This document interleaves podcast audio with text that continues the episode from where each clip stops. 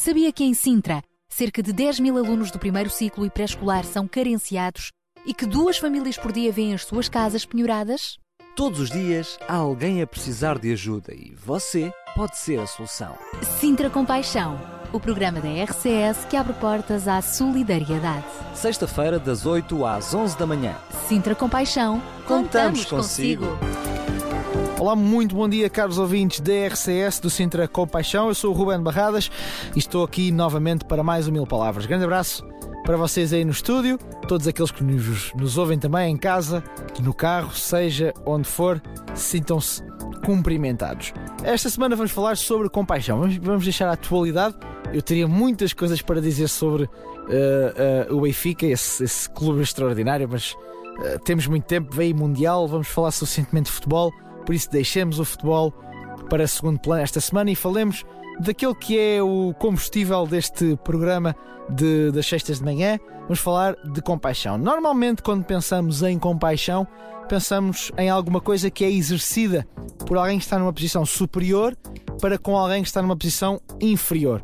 Normalmente, o que é que pensamos? Alguém que está melhor na vida, alguém que tem mais perspectivas de presente e do futuro, que ajuda ou que tem um ato de bondade, digamos assim, contra alguém, eh, para com alguém que está numa situação mais difícil. Ou seja, há aqui uma ideia de que a compaixão é algo que se exerce de cima para baixo, de alguém que está numa situação melhor para alguém que está numa situação menos boa. E isso faz com que muitas vezes a nossa perspectiva de compaixão seja distorcida. É que a compaixão não é apenas e só exercida numa perspectiva, volto a dizer, de cima para baixo. Há que ter, há que, há que demonstrar compaixão não só para quem está pior do que nós, mas também para quem está ao mesmo nível do que nós e vão mais longe. Mesmo aqueles que estão numa posição superior à nossa e que supostamente até têm mais responsabilidades. Mas hoje gostava de focar um tipo de compaixão. A compaixão para com aqueles que são, nos são iguais, aqueles que são uh, próximos, aqueles que têm à partida, desculpe usar esta expressão, mas estão ao nosso nível. É que muitas vezes a nossa tendência é sermos uh, extremamente rápidos a pedir compaixão para com os nossos erros, para com as nossas falhas, mas extremamente uh, exigentes no que toca apontar as falhas dos outros. A Bíblia tem uma expressão muito interessante. Diz que nós somos profissionais, vou pôr isto em linguagem uh, do dia a dia, nós somos profissionais em apontar o grão de areia no olho do nosso vizinho, mas somos autênticos amadores no que toca a ver a trave de madeira que tapa a nosso olhar, a nossa, a nossa visão.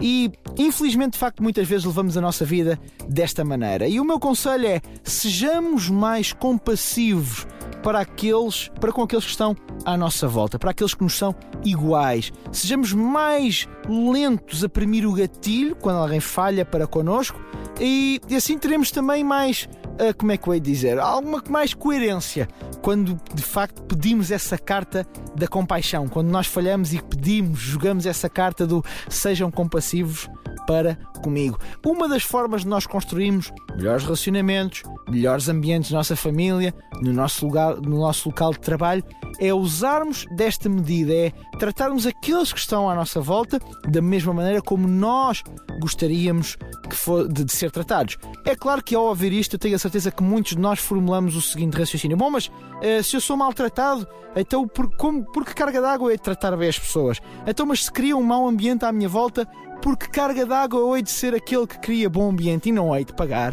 pela mesma moeda? Afinal, o povo português diz que olho por olho dente por dente. Pois bem, infelizmente, essa tem sido uma das razões pelo qual a nossa vida e a nossa sociedade acaba por evoluir em sentidos que muitas vezes nós não gostamos. Sejamos os primeiros a responder de uma forma compassiva para com estas agressões que tantas vezes acontecem.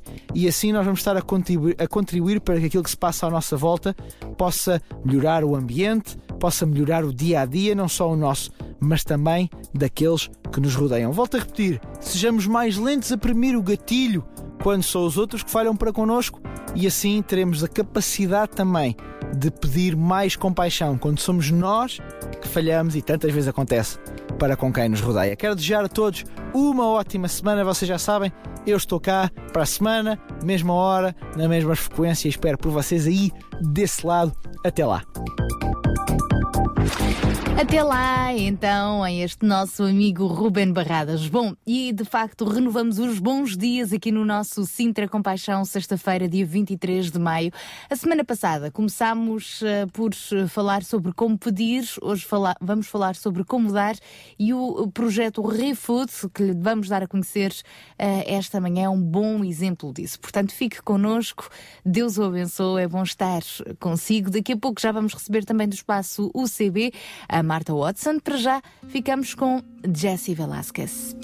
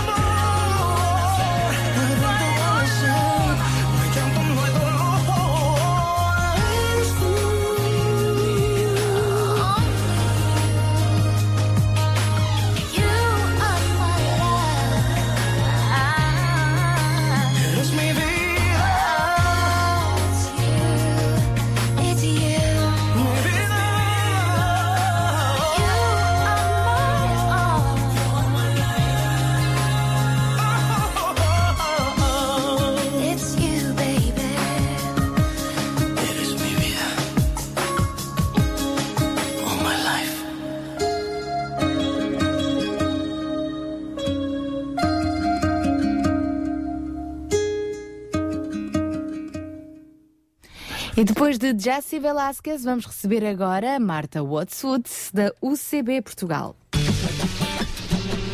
Olá RCS, olá Sara, olá Daniela, eu sou Marta da UCB Portugal e estamos aqui para mais um weekend. Hoje no próximo programa vamos falar acerca das 10 atitudes que podem mudar o mundo. Pois é, isto não é nenhuma promessa, não é aqui nenhum feitiço mágico, mas é algumas pequenas coisas que realmente podem mudar tudo isto. Então vamos já sem perder mais tempo começar pela primeira atitude que tu podes ter para mudar o mundo. Então a primeira é o otimismo. Jovens por todo o mundo já deitaram abaixo ditaduras, mudaram a economia, política, ambiente, tudo, através de protestos, greves, até dança, música ou nos livros. Tudo de forma não violenta. Basta que acredites e dês uma voz. Depois, em segundo lugar, é mudarmos a forma como nós vemos o mundo. É verdade que, em primeiro lugar, temos de ser otimistas. Mas, por exemplo, sabias que havia um senhor que era o Brian Mullaney, que era um dos responsáveis e fundadores da organização Smile Train, uma organização de caridade, e que através daqueles e-mails que nós muitas vezes até consideramos como sendo lixo, ele conseguiu angariar 25 milhões de dólares para a mesma instituição. Pois é, muitas vezes nós olhamos para isso como lixo, mas afinal é uma coisa muito importante e que permitiu mudar a vida de muitas pessoas.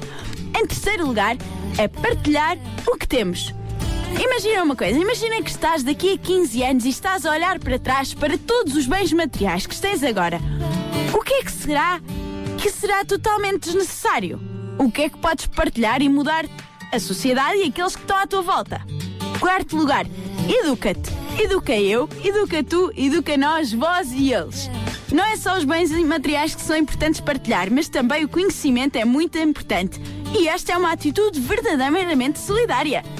Quinto lugar, participar. É importante não ficarmos de braços cruzados. É importante partirmos a ação na sociedade e por aqueles que não podem. Até à próxima, Sara. Até à próxima, Daniel. Para a próxima, continuamos com as outras 5 atitudes que podem mudar o mundo. Até à próxima! Certamente que esta motivação já é um catalisador para conseguir mudar-se, mudar o mundo, mudando-se também a si mesmo. RCS Regional Welcome. 91.2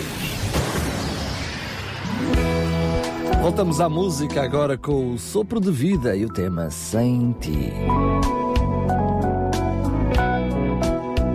Já tentei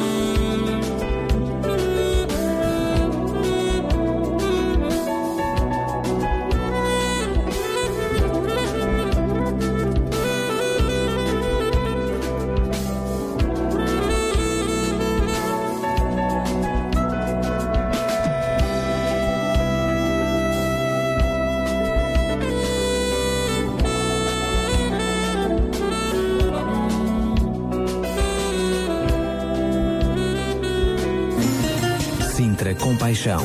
Uma voz amiga.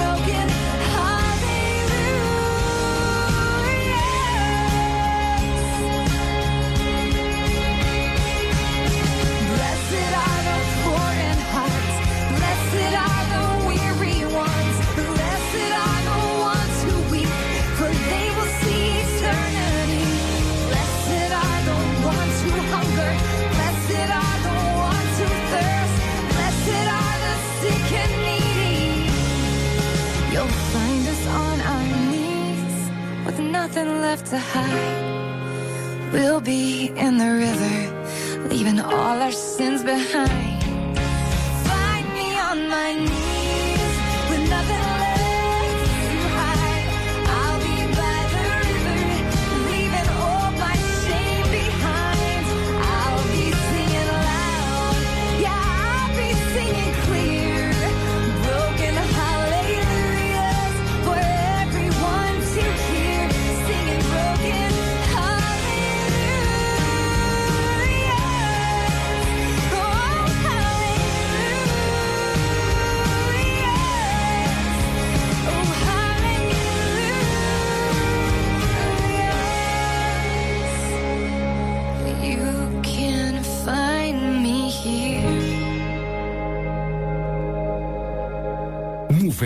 91.2 91.2 RCS Em sintonia com a vida.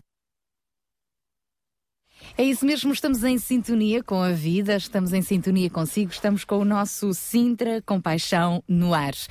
E ao longo do programa de hoje vamos dar-lhe a conhecer uh, um projeto que está diretamente associado ao tema de hoje, o tema que é uh, como, como dar, não é? Semana passada falámos sobre como pedir, hoje vamos falar como dar.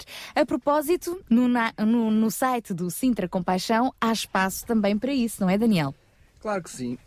Ahm, no site do Sintra Compaixão existem vários formulários ahm, para poder eh, utilizar como dar, como fazer o seu apelo, como fazer o seu donativo e ainda a possibilidade de poder ahm, falar connosco. E precisamente no como eh, fazer o seu donativo, no como dar, pode fazê-lo de várias formas, desde eh, canalizar o seu donativo para um pedido especial que encontra no próprio site ou aqui através dos microfones da RCS, pode fazê-lo de uma forma livre para fazer face às diferentes necessidades do Sintra Compaixão, ou até pode oferecê-lo para um destino de alguém que conhece, de alguma necessidade que conhece e que queira partilhar connosco. Isto é o que pode fazer através da nossa plataforma do site, já sabe, sintracompaixão.org mas pode fazê-lo também entrando em contacto connosco aqui para a Rádio RCS 219 10 63 10. No programa da semana passada abordámos a questão de como fazer o seu apelo. Esta semana queremos então falar de como dar e para ilustrar este tema temos o privilégio de anunciar em primeira mão a experiência do lançamento da ReFood no Conselho de Sintra. Mais informações sobre este projeto também na internet em refood.org. É um projeto no qual um número crescente de pessoas tem vindo a dar o seu tempo e, e dos seus recursos. Muitas vezes, quando se pensa em dar, pensa-se logo em dinheiro, não é? Vamos dar dinheiro. Ah, e é importante distinguirmos as várias maneiras de dar. Podemos estar a falar de dar tempo, dar um pouco dos das nossas competências, dos nossos recursos materiais, dar um espaço, dar uma oportunidade de trabalho, alimentos, enfim, de tudo o, o que pode fazer a diferença na vida de uma pessoa ou, ou uma pessoa que está a passar por um momento difícil. O dinheiro nem sempre resolve todos os problemas e há muito que nós podemos dar. Podemos nos dar a nós próprios, não é? Dar um abraço. E neste exemplo do lançamento da ReFood Rio do Moro, estamos a falar então de uma conjugação de esforços de, de mais diversas origens, por forma a recolher alimentos que de seguida são distribuídos às pessoas, famílias já identificadas. Este programa vai ter o seu lançamento na próxima segunda-feira, por isso é que nós estamos a avançar este projeto em primeira mão. Vai iniciar-se com uma reunião da sementeira na próxima segunda-feira, às sete da tarde, na Escola da Tabaqueira. E ao longo do programa de hoje nós vamos estar a focar uh, do que é que se trata o ReFood, também como um exemplo de inspiração para que se possa repetir em, em muitos outros locais. Vamos nos debruçar mais sobre isso no nosso fórum de hoje, mas para já eu acho que já podemos apresentar o nosso uh, convidado que vai estar aqui connosco em estúdio ao longo da- das próximas horas. É o Demóstenes Monteiro. Ele faz parte deste projeto de lançamento do ReFood Rio de Mouros. Olá, bom dia, Demóstenes. Bom dia, Sara. Bom dia, Daniel. Bom dia a todos que nos ouvem nesta manhã. Muito obrigado por vocês que nos ouvem. Amém. Bom dia, Demóstenes. Uh, sendo que o Demóstenes não veio sozinho, não é? verdade. Temos o Pedro connosco. Pode explicar o que é que faz o Pedro aqui nos nossos estúdios, para Pedro além de Silva. decorar Olá, os bom estúdios? dia, Pedro. Daniel, é uma equipa. São pessoas sempre. E o Pedro importantíssimo porque é ele quem colocou esse projeto para andar. Pedro é o organizer da equipa, tá certo? É o homem dos bastidores. Exatamente. Sara. Eu demonstro-nos é o Relações Públicas. Em nome de Jesus. Muito bem. O que é que é o ReFood? O ReFood.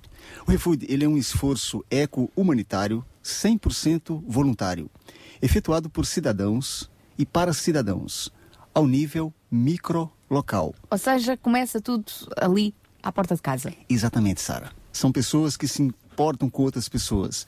E o que, que ele, qual é a essência? Vamos estar falando sobre isso durante toda a manhã, mas ele tem um sonho. Ele pretende acabar com o desperdício de alimentos preparados e a insuficiência alimentar. Basicamente é isto. Ou seja, ele tenta conjugar duas realidades. Por um lado, aqueles que são os desperdícios de grandes superfícies, de restaurantes, enfim, por aí fora, Exato. eh, e até mesmo a nível pequeno, eh, no próprio lar, não é? nos nossos próprios lares, também nós fazemos desperdícios. E por outro lado, canalizar esses alimentos que, que estão a, a- a so- a sobrar de algum lado para canalizar para o outro lado para aqueles que estão a precisar deles. Exatamente, Daniel. Nós, no nosso fórum de hoje, vamos eh, desenvolver mais a origem, então, de, de como começou isto. E vamos querer ouvir o Pedro Silva a dizer-nos como é que ele teve esta ideia. Foi assim, numa, num dia de manhã acordou, olha, sonhei com algo que, que se pode tornar real. Ou não, pode ter tido a ideia de outra maneira. Ah, mas é interessante, ouvimos falar em, em reciclar muita coisa, não é? Materiais da- do meio ambiente, reciclar roupa, agora reciclar comida. As donas de casa sabem fazer isso na sua própria casa. Agora, para outras pessoas, é interessante. Vamos falar sobre isso então, não é, Com certeza, com certeza. É, chega um ponto, Daniel, e o Pedro vai falar também sobre isso, até festas que as pessoas dão, festas é, ligam para um refood e nós vamos até lá, pegamos aquelas comidas que não precisam ser deitadas fora, ou seja, como a Sara falou, existem mil maneiras de ajudar. Como? Como dar? É a essência do que vamos falar hoje. E para onde é que vão depois essas, essas sobras? Basicamente, essas comidas vão para um centro onde as pessoas mais carenciadas podem se deslocar e levar os alimentos para as suas Eh, casas. mas, ó Pedro, é assim, eu conheço um pouquinho este, esta ideia, esta, este projeto, já se faz lá fora, portanto, ela está aos poucos a crescer também cá em Portugal, mas hum, onde eu percebo nesta estrutura, a maior dificuldade está em manter alguma constância. Porquê? Porque eh, eh, nós sabemos que determinadas eh, superfícies conseguem ter um nível constante de desperdício, mas há outros que não. Depois, como é que na prática eh, se consegue conjugar esta, eh, este binómio muitas vezes não casável, que é as necessidades são constantes, não é? quem precisa está a precisar constantemente, mas quem tem desperdício nem sempre tem desperdício. Como é que depois se consegue articular todas estas, todas estas coisas? Basicamente, aquilo que o ReFood tenta fazer é ter um, um leque alargado de parceiros e quando um não tem tanto para dar num dia, o outro vai cobrir. Então, tentamos de alguma forma compensar quando um não tem para dar, o outro tem. E mesmo quem recebe está sujeito a, a- não é? aqueles que são os necessitados e que recebem, de alguma forma, compreensivelmente estão sujeitos a uns dias a ver mais e outros dias a ver Sim, menos. sim, é mesmo assim. Sem dúvida. Nós hoje vamos ter também a oportunidade de ter connosco em estúdio o Bruno Pereira, o presidente da Junta de Freguesia de Rio de Moro, juntamente com ah, a assistente social ah, Nélia ah, Torsecchi e, e outros, ah, outras pessoas que estão ligadas então de alguma forma voluntários e tudo mais que estão ligados a este projeto que acaba por ser um conjunto de parcerias, não é? É um esforço de, de várias pessoas, várias entidades, vários organismos, não é? Muito bem, Sara. Porque nós sabemos o seguinte, Sara. Há pessoas que querem contribuir. E como o Daniel falou, como é que isso pode ser instrumentalizado? O Pedro vai falar sobre isso mais de, de maneira mais clara. A equipe vai fazer esse trabalho. né, São várias, muitas pessoas, são dezenas de pessoas que se revezam semanalmente, ou seja, não cansa, as pessoas contribuem. Vamos entrar mais em detalhes, mas essencialmente é isso: pessoas ajudando pessoas. Olha, e daqui a pouco vamos começar por falar por uma- com uma dessas pessoas, um voluntário que, que desde já se disponibilizou a dar o seu tempo. Não necessariamente a sua comida, se sobrar com Muito certeza bem. que também a dará, mas a dar do seu tempo. Vamos daqui a pouco também conversar então com o, com o Bruno, já lá vamos, neste projeto pioneiro que vai ser lançado então na próxima segunda-feira na Escola da Tabaqueira. O próprio facto de ser lançado numa escola também mostra que, que pretendem chegar a todas as gerações, não é? Sim, é um projeto onde todos são necessários. desde crianças a pessoas com mais experiência de vida, todos são necessários e todos têm o seu contributo a dar. E se calhar as crianças são aquelas que mais abraçam a ideia e levam para casa. Mãe, não te esqueças. Não é desculpa para não comerem tudo. Se- Sendo que eu penso que eh, eles são necessários, todos nós somos necessários, não só no nosso tempo, como voluntários, não é? dando de nós mesmos, mas todos nós somos voluntários também logo na par- à partida, não, não criando esses desperdícios ou aproveitando ao máximo esse- esses desperdícios. Não é? a, a criança, desde pequenina, tem que ser ensinada a que quando é demais, ou quando tem a mais, partilhar, e às vezes não precisa de chegar ao refude, ela pode partilhar de uma forma direta logo. Não é? E depois parece que a dada altura são as crianças que, que depois ensinam aos pais. Que ou ensinam aos pais, reensinam ensinam aos aos pais, pais. é verdade. Muito bem. Vamos ficar então convosco. Demóstenes, Pedro, obrigada por estarem aqui connosco nesta manhã. É um tema que eu acho que merece de facto a nossa atenção, até porque com certeza quem nos está a ouvir de alguma forma vai ter vontade ahm, de se associar a este projeto, se estiver por perto, porque não? Porque é algo tão simples e que a todos diz respeito. Sendo que este programa é, sem dúvida nenhuma, de- dos dois programas o melhor, porque se no passado fizemos o, o programa na sexta-feira passada foi de como dar, eh, como receber, como pedir, e agora é como dar, já diz o ditado, mais vale dar do que receber, portanto hoje estamos a jogar em casa. Em pleno, é mesmo. Vamos continuar juntos, já estamos a 15 minutos das 9 da manhã e a seguir vamos então conhecer um dos voluntários deste projeto. Sintra Compaixão, ao serviço da comunidade.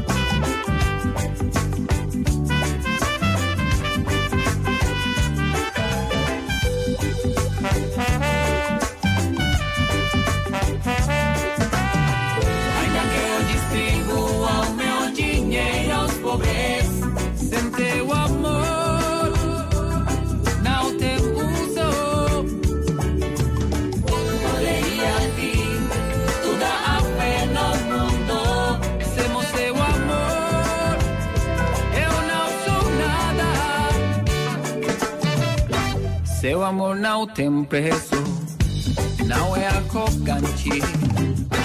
Não se ensoberbece, não faz nada indevido, não guarda rancor, suporta todas as coisas, acredita e apoia, sempre espera e perdoa.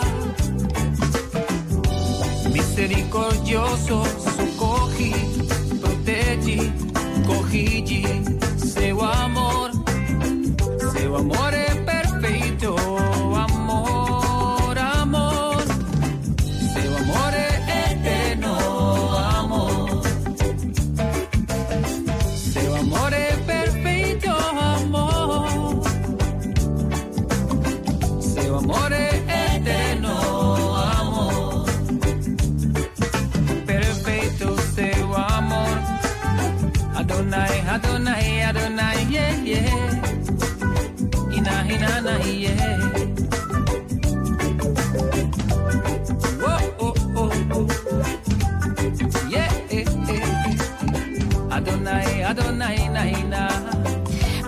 Perfeito amor, a música com Magdiel Maldonado, a música de louvor que nos chega também do outro lado do Atlântico. Estamos já a 11 minutinhos das 9 da manhã. Lembro que no nosso Sintra Compaixão de hoje estamos a dar-lhe a conhecer um projeto pioneiro aqui no Conselho de Sintra, o projeto ReFood.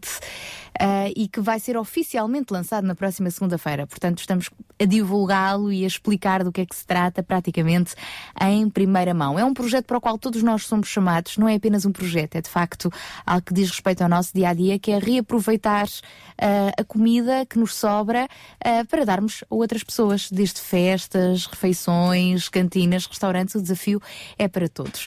E é um projeto que, obviamente, vai dar muito trabalho, não é? Porque depois quem recebe vai ter de fazer a respectiva distribuição ah, das refeições, vai, vai ter de, de assegurar que ela, que ela não perde a sua qualidade e por aí fora. Nós vamos estar então hoje a conversar um pouco mais sobre este projeto. Para já, vamos então dar os bons dias a um dos voluntários, o Bruno Vital, que desde já se propõe a ajudar em tudo o que for preciso neste Rio Food. Olá, muito bom dia. Bom dia. Olá, Bruno, bem-vindo aqui ao nosso Sintra Compaixão. Ah, desde já lhe perguntamos o que é que ah, o motivou a dizer sim, eu quero ser ah, voluntário neste projeto. Em primeiro lugar, o que me motivou de integrar este projeto e abraçá-lo de forma incondicional foi a oportunidade de poder ajudar outras pessoas que estão em necessidade no momento em que o país sofre tantas carências, quer económicas, quer sociais, e sobretudo de uma forma tão direta em que se pode hum, ajudar o próximo sem, sem estar a pedir mais nada em troca. E o que é que se propõe exatamente a fazer? Como voluntário, o projeto ainda vai arrancar na segunda-feira, mas desde já, ahm, qual será o seu papel? Ah, bem, o meu papel ainda não está definido, eh, tal como o nome diz voluntário, uma pessoa quando se voluntaria para algo, à partida, como eu disse há pouco, é uma atitude condicional, ou seja, a, a tentar abraçar o projeto e ajudá-lo com todas as minhas competências. O Bruno trabalha, ah, abraçou o projeto porque não tem mais nada que fazer, tem família, como é que é? Eu, eu trabalho, sou taxista aqui na área de Sintra, ah, o que me faz conhecer de uma forma muito direta todas as carências e necessidades que as populações na área de Sintra têm e abracei o projeto porque acredito que a solidariedade é algo que deve estar presente na nossa vida. E é algo que pode andar também sobre rodas, não é? Exatamente. E, e que nunca se sabe, o Bruno também poderá ajudar, nomeadamente no transporte, os alimentos, por exemplo. Eventualmente. Bruno, ahm, como, o que é que poderia dizer a quem nos está a ouvir para hum, abraçar esta iniciativa ou se envolver numa iniciativa idêntica? O que é que tem a dizer para motivar outros também a ter esse papel mais interventivo na ajuda ao próximo? Ah, o que é que eu posso dizer é, é o seguinte, eh, todos nós eh, deparamos diariamente com situações que nos chocam eh, visualmente, através do conhecimento de outras pessoas, testemunhos que ouvimos eh, das próprias pessoas, nomeadamente eu na minha profissão e todas as pessoas que estão em direto, eh, direto contacto com o público. Muitas das vezes só, só dizer Deus te ajuda ou, ou dar dinheiro, eu pessoalmente não sou muito a favor de dar dinheiro, prefiro dar os bens, que assim tenho a certeza que vão suprir as necessidades das quais as pessoas se queixam. E não faz sentido o tempo que nós andamos eh, nesta vida não fazermos algo que possamos ajudar o próximo. Ah, diga, diga. Ok, Bruno, queríamos desde já agradecer a sua participação e também por pessoalmente nos falar da sua motivação. Vamos ter a oportunidade ainda de ouvir também outros voluntários e outras pessoas envolvidas no ReFood. E hum, obrigada, Deus o abençoe e que possa realmente ser um elemento precioso neste, neste processo. Bem-vindo agora também a Sintra. Muito obrigado pela atenção. Deus abençoe também a todos vós e continuação de um bom dia e boa semana. Aqui está mais um exemplo de um coração com paixão. Muitas vezes não conseguimos fazer muito sozinhos, mas com os amigos certos, com as parcerias certas, podemos fazer coisas enormes. Como dizem os Aliança, pelo meu próximo vamos dar o máximo.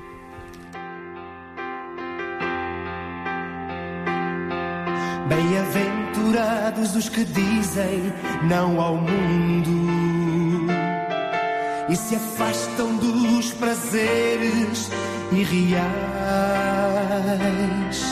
Bem-aventurados os que sofrem no seu corpo as malícias e o desdém dos iguais. Bem-aventuradas as crianças inocentes que nasceram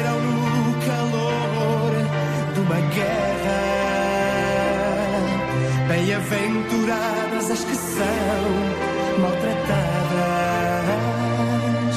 Foi por elas que Jesus veio à terra.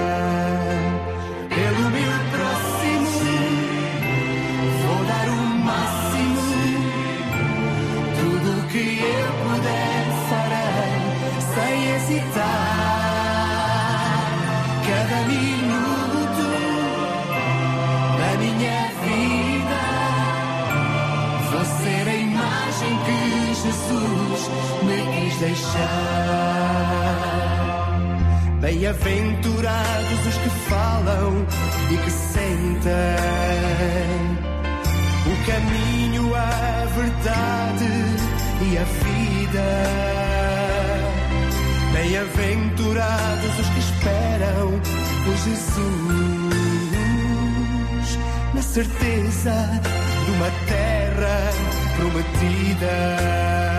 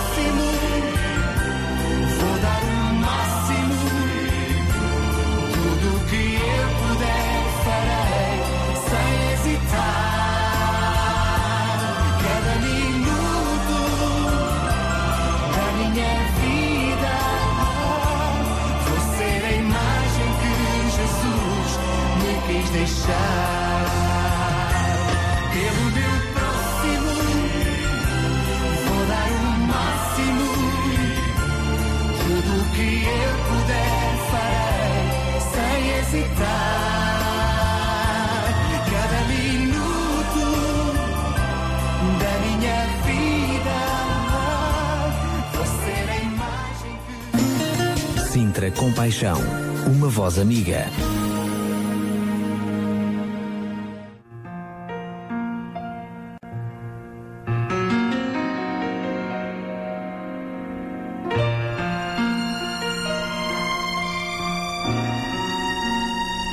He doesn't know his word. Where's the saddest smile on earth? But he denies it.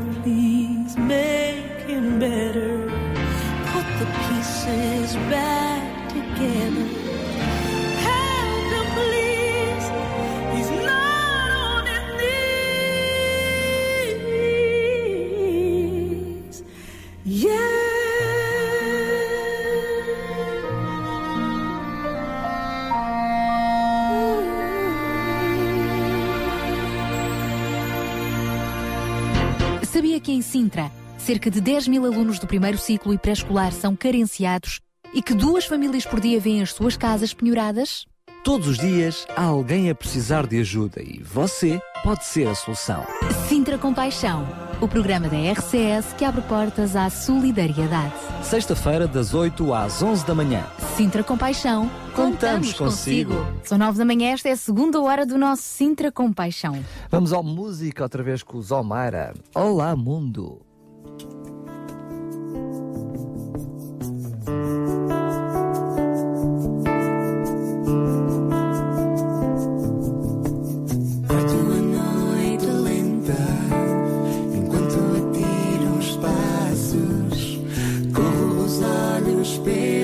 Passeio, leio os meus pensamentos no chão, deixo-me baralhar pelos faróis de nevoeiro, de carros de pessoas normais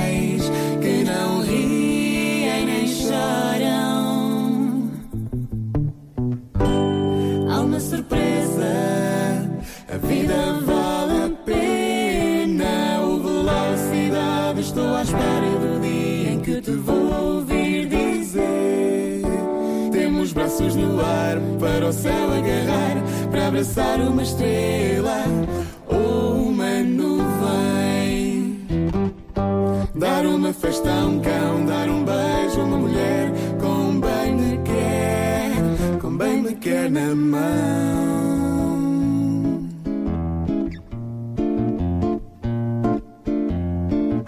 Não te preocupes com as coisas desta vida, como por exemplo, o que has de comer e beber, ter dinheiro e roupa.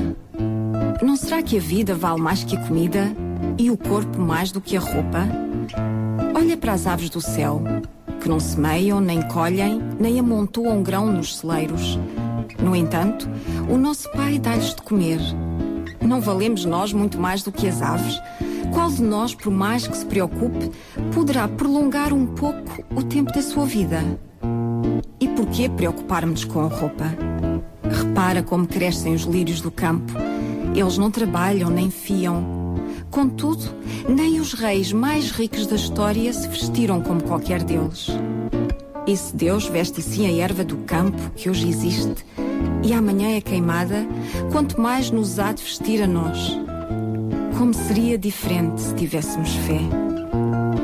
Portanto, não te preocupes com a comida e a roupa para vestir. Os que não têm fé, esses é que se preocupam com todas essas coisas. O nosso Pai Celestial sabe muito bem que precisamos de tudo isso. Dá prioridade ao reino de Deus e à sua vontade, e tudo isso te será dado.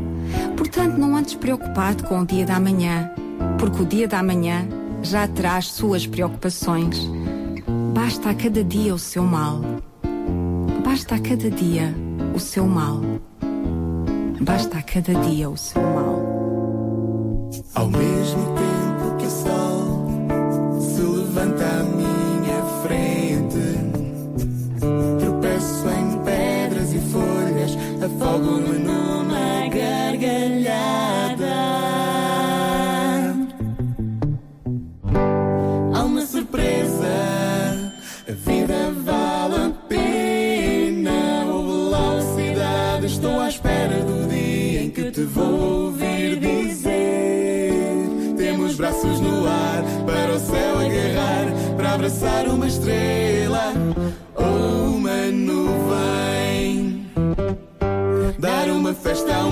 dar um beijo a uma mulher, como bem me quer, como bem me quer na mão.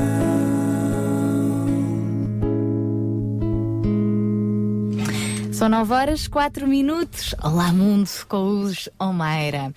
Hoje estamos também a dizer olá a um projeto que, que já existe em vários países do mundo, mas eh, pela primeira vez no Conselho de Sintra, eh, pelo menos que nós tenhamos conhecimento, o Rio Food de Rio de Mouros passa por um processo de reutilização de comida. Já tivemos a oportunidade de conversar com um Oh, desculpa lá, mais de aproveitamento de comida, porque a gente não, não a come e não a volta a reutilizar outra vez. Mas é isso mesmo, o aproveitamento de comida, por isso é que é re-food, hum, eh, da palavra comida, como podia deixar não de ser. tem de ir para o lixo. Exatamente. O que sobra não tem que ir para o lixo. Sendo que este conceito é bem mais ambicioso. É verdade que ele passa por essa ideia de aproveitar aquilo que pode sobrar, mas é motivador e catalisador no sentido de eu dar mais daquilo que também me faz falta, porque envolve todos, cada um de nós, não é? Muitas vezes eu pode-me fazer falta, mas por que não partilhar? É? A multiplicação de- dos alimentos, por que não? É mesmo, e um, algo que achei também interessante quando o nosso convidado de hoje, o Demóstenes Monteiro, nos falava, é, é a ideia de que é um projeto de pessoas para pessoas, O não é? é. De cidadãos para cidadãos. é que é fantástico. Não Criar tem- corações com paixão. Nem mais. Claro que tem parcerias, não é? Também com, com as juntas de freguesia, câmaras municipais e, e por aí fora. Neste caso, com a junta de freguesia de, de Rio de Mouros. ah, mas não invalida que individualmente cada um de nós possa dar o seu contributo. Claro ou que sim. beneficiar, se também for necessário. Mas quando falamos em dar, não tem de ser necessariamente dar dinheiro, Lá está. dar comida, Lá está. dar tempo, já Lá temos está. exemplos disso, mas pode ser dar um bocadinho do nosso negócio, não é? É verdade. Daquilo que temos. Estás a ver? Daquilo que temos. Houve, houve, por exemplo, alguém que se disponibilizou para dar um pouco do seu design, do seu papel, da sua tinta, do seu material de impressão e fez os cartazes necessários para a divulgação. É verdade. Já não é a primeira vez que falamos com este amigo, porque já ouvimos também deixar o seu fato da sua empresa e agarrar nas tintas para ir pintar paredes, por exemplo. Em projetos também em projetos humanitários. É isso mesmo. Estamos a falar de Serafim Serrano. Um grande abraço. Bom dia, Serafim. Olá, bom dia. Bom dia. Bom dia, Daniel. O homem sorriso. bom dia. É bom verdade, dia. o senhor sorriso, até na voz se nota, não é? Ó Serafim, É uh, mais uma vez temos que falar consigo, é quase inevitável, porque mais uma vez uh, deu do seu tempo, e agora não foi só do seu tempo, também da sua empresa para este projeto ReFood. Não sei como é que foi contactado, não sei como é que descobriu o, o projeto, mas uh, o que eu queria mesmo saber é o que levou o Serafim a colocar a sua empresa ao serviço do ReFood. Ora, ora bem, eh, este projeto foi-me apresentado ehm, e, e como realmente eu achei bastante interessante eh, e muito importante para os tempos que estamos a viver, conseguir comida para as pessoas que estão em necessidade, eu eh, dispus-me a colaborar. Porque eu tenho uma empresa gráfica e, e tenho um patrão. Eh, o meu patrão é, é Deus, eu sou só o administrador desta empresa e esta empresa é usada para poder ajudar. E este patrão paga caso- bem, não paga? Muito bem. Nunca nos deixa em falta. Ele nunca me deixa ficar mal, ainda que as dificuldades eh, existem, mas eu sei que ele me ajuda a superar todas. Eh, e então eh, eu eh, realmente tive a oportunidade de poder fazer esses cartazes e de poder colaborar com esse trabalho do ReFood, eh, porque achei que é muito importante podermos conseguir comida para, para superar as necessidades de tanta gente que está neste momento a passar fome eh, no nosso país e neste caso no nosso Conselho de Sintra eh, e realmente é uma oportunidade para poder colaborar eh, e estou sempre ao, dispor de, de possibilidades destas para poder colaborar porque eh, é para isso que Deus me, me deu esta possibilidade de trabalhar nesta, nesta empresa eh, e é uma ferramenta para, para usar, para que Deus eh, possa usar para colaborar. E eh, realmente eu já, já estou envolvido também mensalmente a, a conseguir arranjar frutas e legumes para, para apoiar famílias e nesta, nesta- neste Ministério de, de eu vi eh, mais um reforço para poder ajudar ainda mais e mais famílias eh, porque há muita gente a necessitar. Estou mesmo a ver, o Serafim lá no fundo do seu estúdio gráfico, Serafim Serrano, tem lá um quintalzinho com couves, não é? Para, porque o Serafim tem de tudo. Vá à gráfica Serafim Serrano, que ele tem de tudo. Serafim, um grande abraço. Obrigado mais uma vez pela sua participação. Que Deus o continue a abençoar como até aqui. Tá, obrigado. Um bom dia para Um todos. bom dia, Serafim. Beijinhos, obrigada. Beijinhos, Deus Serafim Serrano, do Estúdio Gráfico Serafim Serrano, pronto, na É Serra um- das homónimo, Minas. é homónimo, é homónimo. Merece também a devida divulgação. Para já, o Serafim fez o primeiro cartaz que destina-se a convidar qualquer eh, cidadão, qualquer pessoa que queira participar na reunião sementeira. Esta reunião sementeira é, é reunião eh, Apenas de para organização. lançar as é? primeiras sementes, Exatamente. exatamente. Segunda-feira, a partir das 7 da tarde, no auditório da Escola Alfredo da Silva, na Tabaqueira Albarraque. Portanto, este cartaz está a ser divulgado aqui também via RCS, sem imagens, mas com ah, palavras. As perguntas que estão neste cartaz são as seguintes. Veja bem se tem resposta para estas perguntas. Trabalharia duas horas para alimentar 10 pessoas? Queres mudar o mundo no teu próprio bairro? Então? Junto dos teus vizinhos? Hum? Vem esta reunião da sementeira. É isso mesmo, vamos tentar perceber ainda mais como eh, é que podemos dar resposta a essas perguntas no fórum de hoje, a partir das 10 da manhã. Eh, para já dizer-lhe que esta reunião é já no, no próximo dia 26, ou seja, a próxima segunda-feira, às 7 horas, no auditório da escola EB Alfredo da Silva, na rua Carlos Lopes B, na Tabaqueira, em Albarraque. Portanto, se esta conversa lhe está a dizer alguma coisa, apareça nesta reunião. Vamos continuar. Daqui a pouco já vamos receber o nosso amigo Carlos Pinto Leite, que nos vai falar de outro projeto e de um site, um link através do qual nos podemos, eh, nós podemos chegar a esse mesmo, eh, a, esse a essa mesma associação de que ele nos vai falar. Ainda não sei qual é. Daqui a pouco já vamos É que descobrir. é já a não seguir. No espaço de links. Para já ficamos com os tons de vida. É o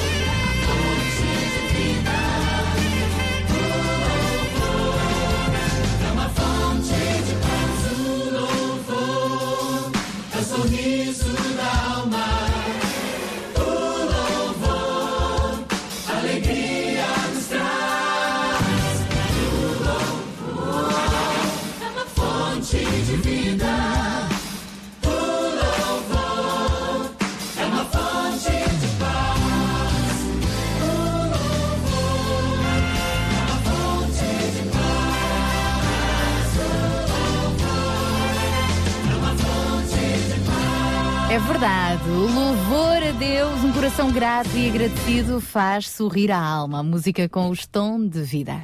Já a seguir, como estava prometido, vamos receber o nosso amigo de braços abertos, Carlos Pinto Leite, que nos vai trazer mais um espaço. Links. Muito bom dia, Daniel. Bom dia, Sara. Muito bom dia a todos os ouvintes da RCS. Sou Carlos Pinto Leite, de novo aqui no Sintra Compaixão para divulgar mais algumas iniciativas e ligações no âmbito da solidariedade social e voluntariado. Para hoje, algo ligeiramente diferente das edições anteriores, trata-se do site Dar e Receber, que foi lançado oficialmente em 30 de abril deste ano, portanto há bastante pouco tempo. O site é www.darireceber.pt, muito fácil, como podem ver, e existe também a página no Facebook. Trata-se de uma iniciativa da Entreajuda e da Caritas Portuguesa em parceria com a Bolsa do Voluntariado e o Banco de Bens Doados que já foram divulgados aqui há algum tempo atrás. O objetivo deste site Dar e Receber é mobilizar toda a sociedade e incentivar a cultura do voluntariado e o exercício da responsabilidade social em todo o país. Está dividido em duas partes. A primeira, dar, dar tempo, por exemplo, remete para a Bolsa do Voluntariado um ponto de encontro entre a procura e a oferta de trabalho voluntário e que permite articular a necessidade do trabalho voluntário com a disponibilidade que as pessoas tenham. Por isso, se quer ser voluntário, procure no site as causas que precisam do seu tempo. Se é uma instituição, pode criar uma oportunidade de voluntariado. Se é uma empresa, procure instituições parceiras para os programas de voluntariado empresa. Como é que pode fazer? Tem que efetuar primeiro um registro online no site como voluntário, instituição ou empresa, conforme o caso. Depois vai encontrar, pesquisando, vai encontrar oportunidades por região, por grupo do alvo, áreas de interesses, competências pessoais e também testemunhos de voluntários e notícias de algumas das iniciativas atualmente em curso. Ainda integrado nesta área do dar, é possível também doar bens, o que nos remete para o Banco de Bens Doados, uma ponte entre quem quer dar e quem precisa de receber. E aqui há duas opções. Ou, ou é possível localizar o pedido que corresponde ao bem que pretendemos doar, ou então é possível criar um anúncio para a oferta do bem, isto se não houver procura. A segunda parte do site tem, como é óbvio, a ver com o receber. E podemos receber tempo, ou seja, pessoas singulares que recebem ajuda através de uma instituição de solidariedade que as apoia, ou podemos receber bens. Vamos considerar, por exemplo, que você é um particular e que precisa de uma cama de criança. Então, primeiro consulte as ofertas disponíveis e verifique se há alguma que corresponda à sua necessidade. Caso exista uma cama para doar, contacte a instituição que lhe presta apoio social ou que esteja situada mais perto da sua casa e comunique a sua necessidade. E depois é essa instituição que contacta a pessoa que quer doar o bem, a cama de criança, neste exemplo, para combinar a recolha e a entrega. Apenas alguns números para estatísticas. Neste site já estão registados a nível nacional mais de 27 mil voluntários e existem quase 2.300 oportunidades de voluntariado. Novamente a referência do site www.darireceber.pt e a página no Facebook. Daniel, Sara, passo a emissão para as vossas mãos. Foi um prazer estar convosco novamente. Desejo a todos os ouvintes da RCS um excelente fim de semana. Um grande abraço, Carlos Pinto Leite, também para ti um bom fim de semana. Estamos de regresso na próxima sexta-feira. É mesmo, daqui a pouco vamos receber as nossas amigas da. hum, Mulheres de Esperança. Elas são mesmo grandes mulheres de esperança, a Sónia Simões e a Sara Catarino. Já lá vamos. Para já, Que voltamos. hoje estão mesmo dentro do tema. Vão falar em dar. Ora, fazem muito bem. Para já, vamos falar sobre dar. Dar o nosso coração àquele que cuida, àquele que cura, àquele que ajuda, àquele que nos conhece, que nos criou, que nos consola, que nos ensina, enfim, ao nosso bondoso Deus. Lembramos que a partir das 10 da manhã vamos ter o nosso fórum. Hoje estamos a falar de como dar. Hum, na semana passada falámos de como pedir, agora falamos de como dar. E todos nós, certamente, hum, eh, es- estamos já, desde já, eh, convidados a poder participar com as suas opiniões, com as suas dúvidas, com as suas perguntas. E como estamos a falar em como dar, vamos falar mais a fundo ainda, temos feito durante esta manhã, eh, sobre este projeto ReFood. O que é que isto significa, o que é que implica, a quem se aplica e a quem pode participar. Agora vamos dar então algum tempo para que Deus desperte o nosso coração para a compaixão, para Ele, para recebermos e darmos também aquilo que de tão bom temos recebido da parte do nosso Deus.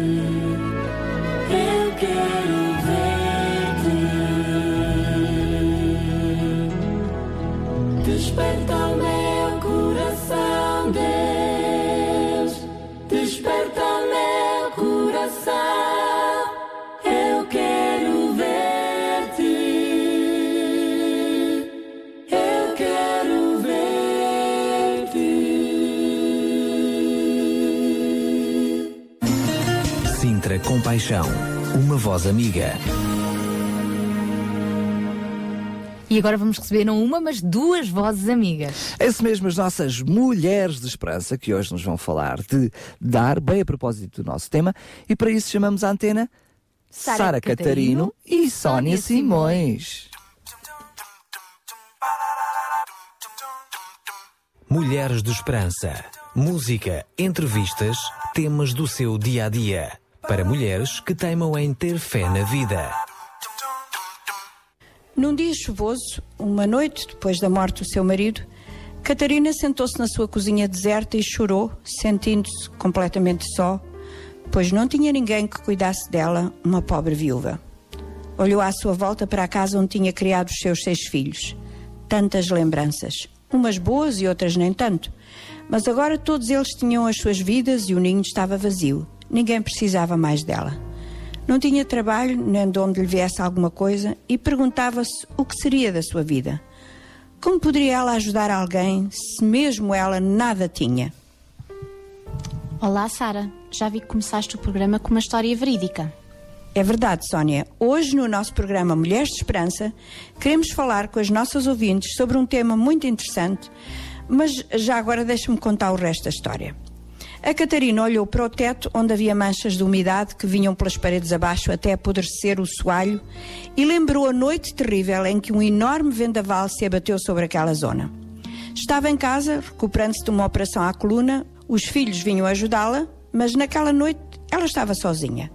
O vento soprava com uma intensidade assustadora e ouvi os ramos das árvores a partir-se e a cair em cima do telhado. E de repente, um enorme estrondo. A luz apagou-se e ela, com muito esforço, saiu da cama, pegou numa lanterna para verificar que uma grande árvore tinha caído em cima da casa e aberto um enorme rombo no telhado por onde entrava a água da chuva. No meio da escuridão, procurou toalhas e tapetes que ensopassem a água que caía. Toda a noite ficou ali ouvindo a chuva, o vendaval pavoroso à sua volta. Conseguiu achar um pequeno rádio a pilhas e por aí ouviu as notícias do que se passava. Sara, que história! Ainda há mais, mas talvez seja bom colocarmos aqui uma música para as nossas ouvintes. Mas não saia daí, porque senão perde o resto da história.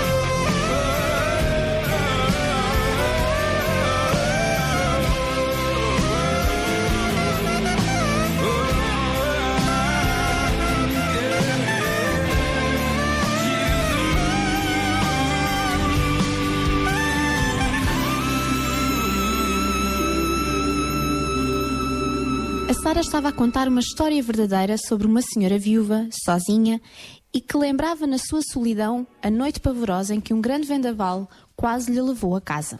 De manhã, depois da chuva ter parado, ela pediu ajuda a algumas pessoas da sua igreja.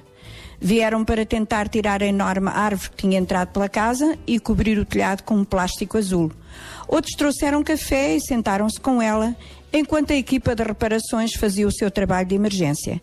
Mais tarde, uma das suas filhas e a sua família apareceram também e levaram-na para casa onde ela pôde descansar, para a casa deles, onde ela pôde descansar durante algumas horas. Um outro dos seus filhos foi tirar tudo o que havia no frigorífico e na arca congeladora para que nada se estragasse. No dia seguinte, uma outra filha levou a Catarina para a sua casa. E ela ficou tão grata pelo cuidado que toda a gente teve com ela. Depois de alguns dias, quando a energia elétrica ficou ligada, voltou para a sua casa, destruída, mas era a sua casa. Um dos vizinhos passou por ali para dizer-lhe que quando o inverno se instalasse de vez, seria impossível ficar naquela casa. Não era seguro, não podiam ligar aquecedores e não sabia o que poderia acontecer. Em resumo, era perigoso. A Catarina não sabia o que fazer, como encontrar outro lugar para viver. Não queria pensar em deixar a sua casa onde tinha vivido tanto tempo. E foi aqui, neste momento, que a encontramos no princípio da nossa história. Lá estava ela, sentada na sua cozinha, sozinha, cheia de receios, sentindo a falta do seu marido, sem saber qual seria o seu destino. Mas Deus tinha tudo em controle.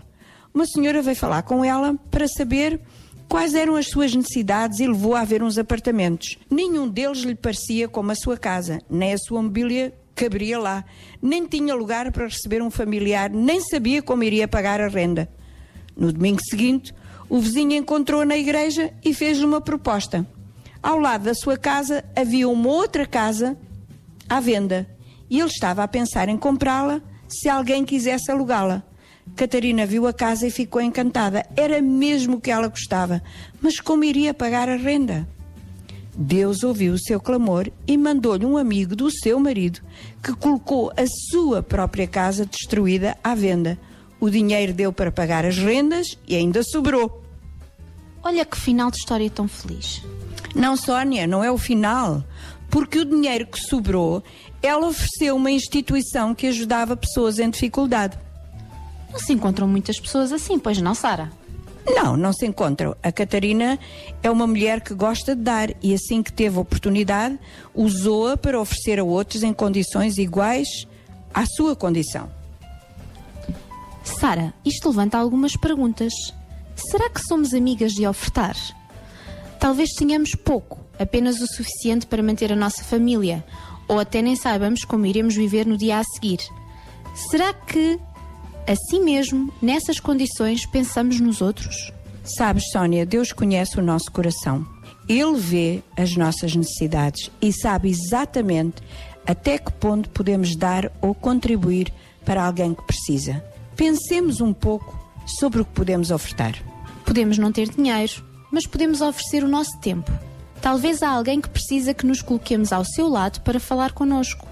Na história da Catarina, houve pessoas que a única coisa que fizeram foi sentar-se com ela enquanto os outros arranjavam a casa. E houve um vizinho que mostrou a sua preocupação, dando-lhe uma saída para o seu problema.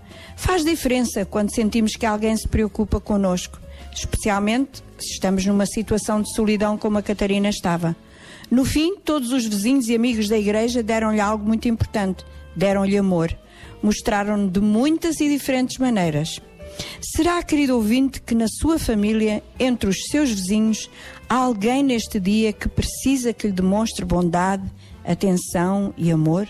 Quem sabe, alguém que precisa só de um bocadinho do seu tempo, de um ouvido atento para escutar. Às vezes penso como eu gostaria de dar a certas pessoas, mas depois eu olho para os meus recursos e não chega. Mas Deus deu-me outras maneiras de ajudar. Um telefonema a alguém que está a passar um mau dia, uma refeição para alguém em dificuldade. É verdade, Sara. Há muitas maneiras de ofertar. Nem pode ser de outro modo, pois Deus está sempre a dar-nos, não é? E a sua maior oferta foi Jesus Cristo, seu Filho, que veio ao mundo para redimir-nos do pecado e da maldade que havia no nosso coração. Não há maior dádiva do que esta. Foi feita por amor, foi concedida em amor. E cada vez que fazemos o mesmo que Ele tem feito, somos recompensados de uma maneira inesperada. É como se uma semente caísse na terra e daí a algum tempo temos uma enorme colheita, maior, mais abundante do que aquilo que semeamos. Apresentamos agora Conversas da Alma. A Bíblia conta a história de uma viúva que nada tinha. Juntou o que lhe restava para cozinhar a sua última refeição quando lhe apareceu o profeta de Deus que lhe pediu aquela comida. Ela queria ser simpática, mas só conseguiu responder: Senhor, eu já não tenho pão, só um pouco de farinha e um fio de azeite num vaso. Estou a apanhar estes gravetos para cozinhar a última refeição para mim e para o meu filho e depois é o fim. O profeta respondeu à mulher algo bem estranho: Não tenhas medo. Vai para casa, faz essa tal refeição, mas primeiro faz um pão pequeno para mim e traz-me. Vamos parar aqui um momento e pensar o que esta mulher deve ter sentido. Ela ia fazer pão para si e para o filho, mas este profeta estava a pedir-lhe que usasse a única farinha e o único fio de azeite que lhe restava para fazer pão para ele. A mulher foi mesmo fazer o tal pãozinho e trouxe-o ao profeta que lhe disse: Vais ter sempre suficiente para ti e para o teu filho. Vai haver sempre farinha e azeite nos teus vasos, até que o Senhor mande chuva do céu e os campos deem mantimento outra vez. A mulher, o filho e o profeta de Deus comeram durante muitos dias. Não importava quanto ela usava, cada vez que lá voltava havia farinha e azeite, tal como o Senhor Deus prometera através da boca do profeta Elias. Ainda hoje Deus fala conosco, dizendo-nos quanto se preocupa conosco e como cuida de nós. Ele não deixou que esta mulher e o seu filho morressem de fome, mas ensinou-lhe, e a nós também, que quando damos, Deus sempre nos dá em abundância. Nunca nos fica a dever nada. Aí onde está, querido ouvinte, sentindo-se talvez só, abandonada, sem recursos, levanta os seus olhos para Deus e espere que Ele lhe envie o socorro para a sua aflição e, da mesma maneira que Ele atua consigo, abra o seu coração para a necessidade dos seus amigos, parentes e vizinhos. Não esqueça que Deus deu-nos o maior dos bens, o maior presente, a pessoa do seu Filho Jesus. Já agora, não recuse esta dádiva tão grande, a maior de todas.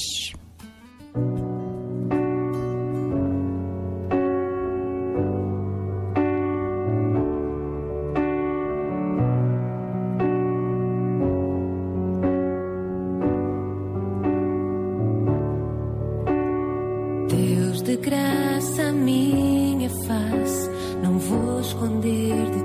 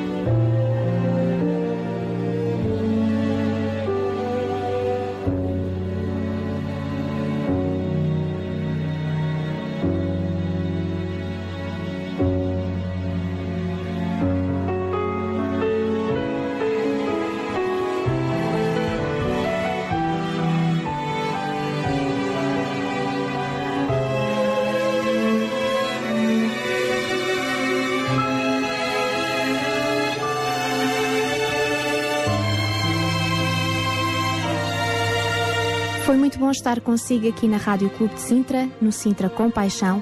Nós prometemos que voltamos para a semana. Um abraço cheio de compaixão para si. Quero ser assim,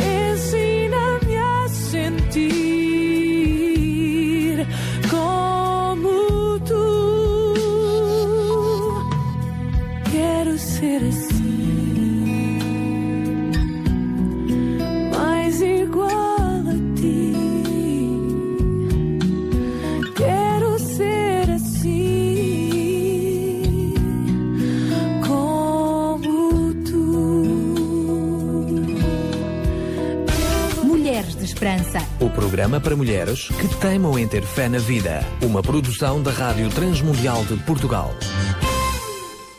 Obrigada então à Sónia Simões e à Sara Catarino que regressam na próxima sexta-feira com mais um Mulheres de Esperança. Soberano Deus, sobre tudo, tu reinas para sempre.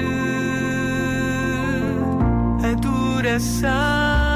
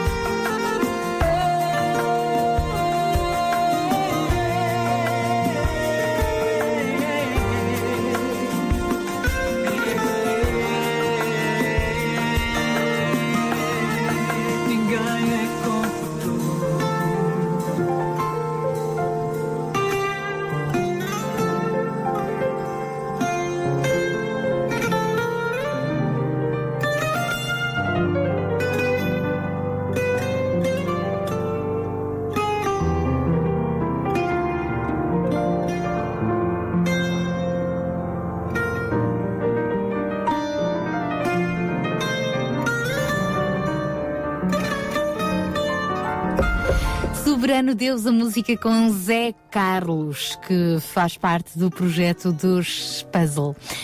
Estamos quase a fechar a nossa segunda hora do Sintra Compaixão. Na próxima hora, no nosso fórum, vamos voltar ao tema do ReFood de Rio de Mouros. Saiba como se envolver, como participar.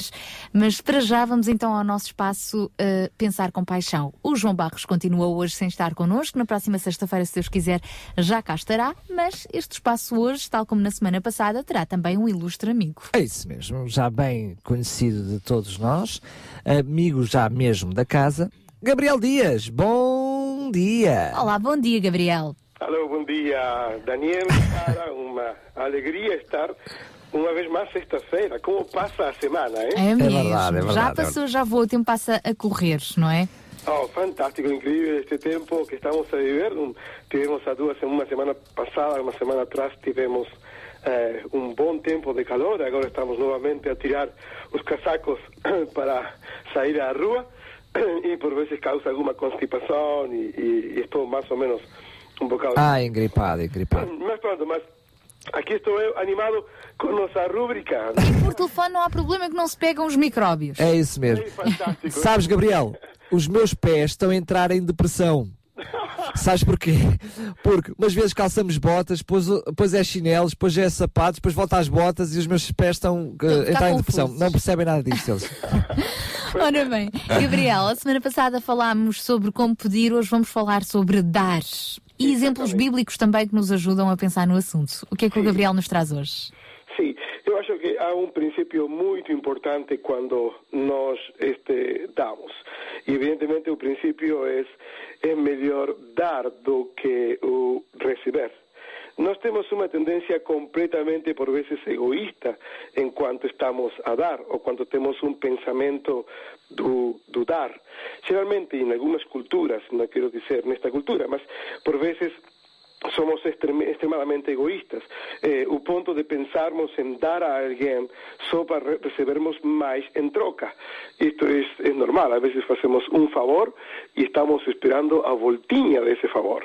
Este, eh, damos alguma coisa e marcamos em nosso coração, nosso interior, ah, tenho um saldo positivo hum, co- para com a vida desta pessoa. Este, e por vezes fazemos questão de aproximarmos para procurarmos de uma forma eh, aquele retorno, aquela troca. Eh, mas a verdade é que Cristo nos ensina que, nos ensina que é melhor dar do que o receber. E por que isto? Porque é um benefício completo da parte de Deus. É um contributo eh, enorme pelo qual nós próprios somos eh, eh, estamos entregues nas, nas mãos de Deus para receber diretamente da parte de Deus. Hoje em dia estamos eh, focados em, em tentarmos dar e realmente sermos solidários é, é simplesmente uma parte que corresponde a cada a cada ser humano, a cada um de nós. Eh, olhar para o próximo deveria ser mais que um mandamento, um princípio em nosso coração, em nossas vidas, de, de, da generosidade que há em cada um de nós. É um exemplo bíblico eh, que eu, eh, por vezes, relato e, e, e gosto, e muito citados por, por, por muitos eh, encontros-se. É uma carta onde o apóstolo Paulo estava com grande necessidade. E eu vou ler simplesmente o texto, que é muito breve, diz, recebi tudo e tenho abundância, estou suprido desde eh, que chegou Epafrodito, um, um, um, um intermediário dessa, dessa, dessa graça, disso que tinha recebido o apóstolo Paulo. E hum, que ele entregou-me nas minhas próprias mãos como, eh, como aroma suave, como sacrifício aceitável e apreciável a Deus. E disse Paulo, e o meu Deus, segundo as riquezas em glória, há de suprir em Cristo Jesus cada uma das vossas necessidades. Dois pontos aqui importantes. Em primeiro lugar, Paulo escreve esta carta. Mas Paulo não estava em um, em um shopping center, não estava em um país eh, tomando sol. Paulo estava numa prisão em Roma que por acaso eu conheço essa prisão, tivemos a oportunidade de estar em Roma e vimos a prisão do, do Paulo, e eu vos digo uma coisa, amigos, eh, eh, nem sequer aquilo não tem comparação com o sofrimento que nós por vezes passamos em distintas circunstâncias. Mas a verdade é que Paulo desde esse lugar en primer lugar dice, recibí, que está diciendo, es como asignar un, un documento. Ahí él escribe esta carta a esta gente en Filipenses y dice que realmente eh, aquello que recibí fue como un aroma suave, fue como un sacrificio aceitable, porque realmente sabía que esta, este grupo de los filipenses tenían ciertas dificultades en, dar. Y, realmente aquí está, Paulo solicita un retorno eh, de todo aquello que tenía recibido por medio de Jesucristo, eh, un facto de desejar que todas as necessidades sejam supridas e sejam alcançadas. Quando nós damos sem esperar nada em troca, eu acho que esse é um dos melhores benefícios que cada um de nós pode adquirir. O como, o como damos é sempre nasce, nasce no nosso coração. Eh, ah, às vezes nós podemos ter uma direção divina né, no facto do, do dar. Este, nós temos este princípio como família, eh, consideramos que o dar sempre é muito melhor. De facto, eh, nós estamos dando. Agora, que, que damos? Ok, damos o nosso amor. Em troca, vamos receber amor. Damos o nosso perdão. Em troca, com certeza, aunque demore, aunque se tarde um tempo, vamos receber o perdão. Damos alegria a alguém, em troca vamos receber alegria. Não estamos falando simplesmente de coisas materiais, de bens, ou, que é sumamente importante também, ou, ou de recursos financeiros. Nos damos a nós próprios e conseguimos receber também o retorno de cada uma das coisas que nós podemos dar e oferecer. Isto é praticar compaixão, o facto de aproximar-nos desinteresadamente ao próximo, de aproximar-nos desinteresadamente. Isto é algo, nós estamos em uma cultura da troca. Eh, graças a Deus que a troika já se foi do país, mas a verdade é que estamos numa cultura da troca, de esperar algo, e isto reflete o coração egoísta que, que, cada um de nós necessita a intervenção de Jesus Cristo. E o segundo exemplo, e para concluir, está también el Nuevo Testamento, que es algo fantástico, porque eh, eh, Jesús está eh, en, eh, con muita gente, muita gente espera dos seus ensinamentos, e então vê que quase não pode falar a toda a gente, e se aproxima a um dos barcos que estava aí perto, e diz, Pedro, eh, deixa-me subir a tua barca, pode ser? Então, eh, Pedro diz, ok, bora lá, tudo bem, não há problema. Aí Jesus ensina o que tinha que ensinar, e diz, Jesus a Pedro, ok, vamos agora a pescar.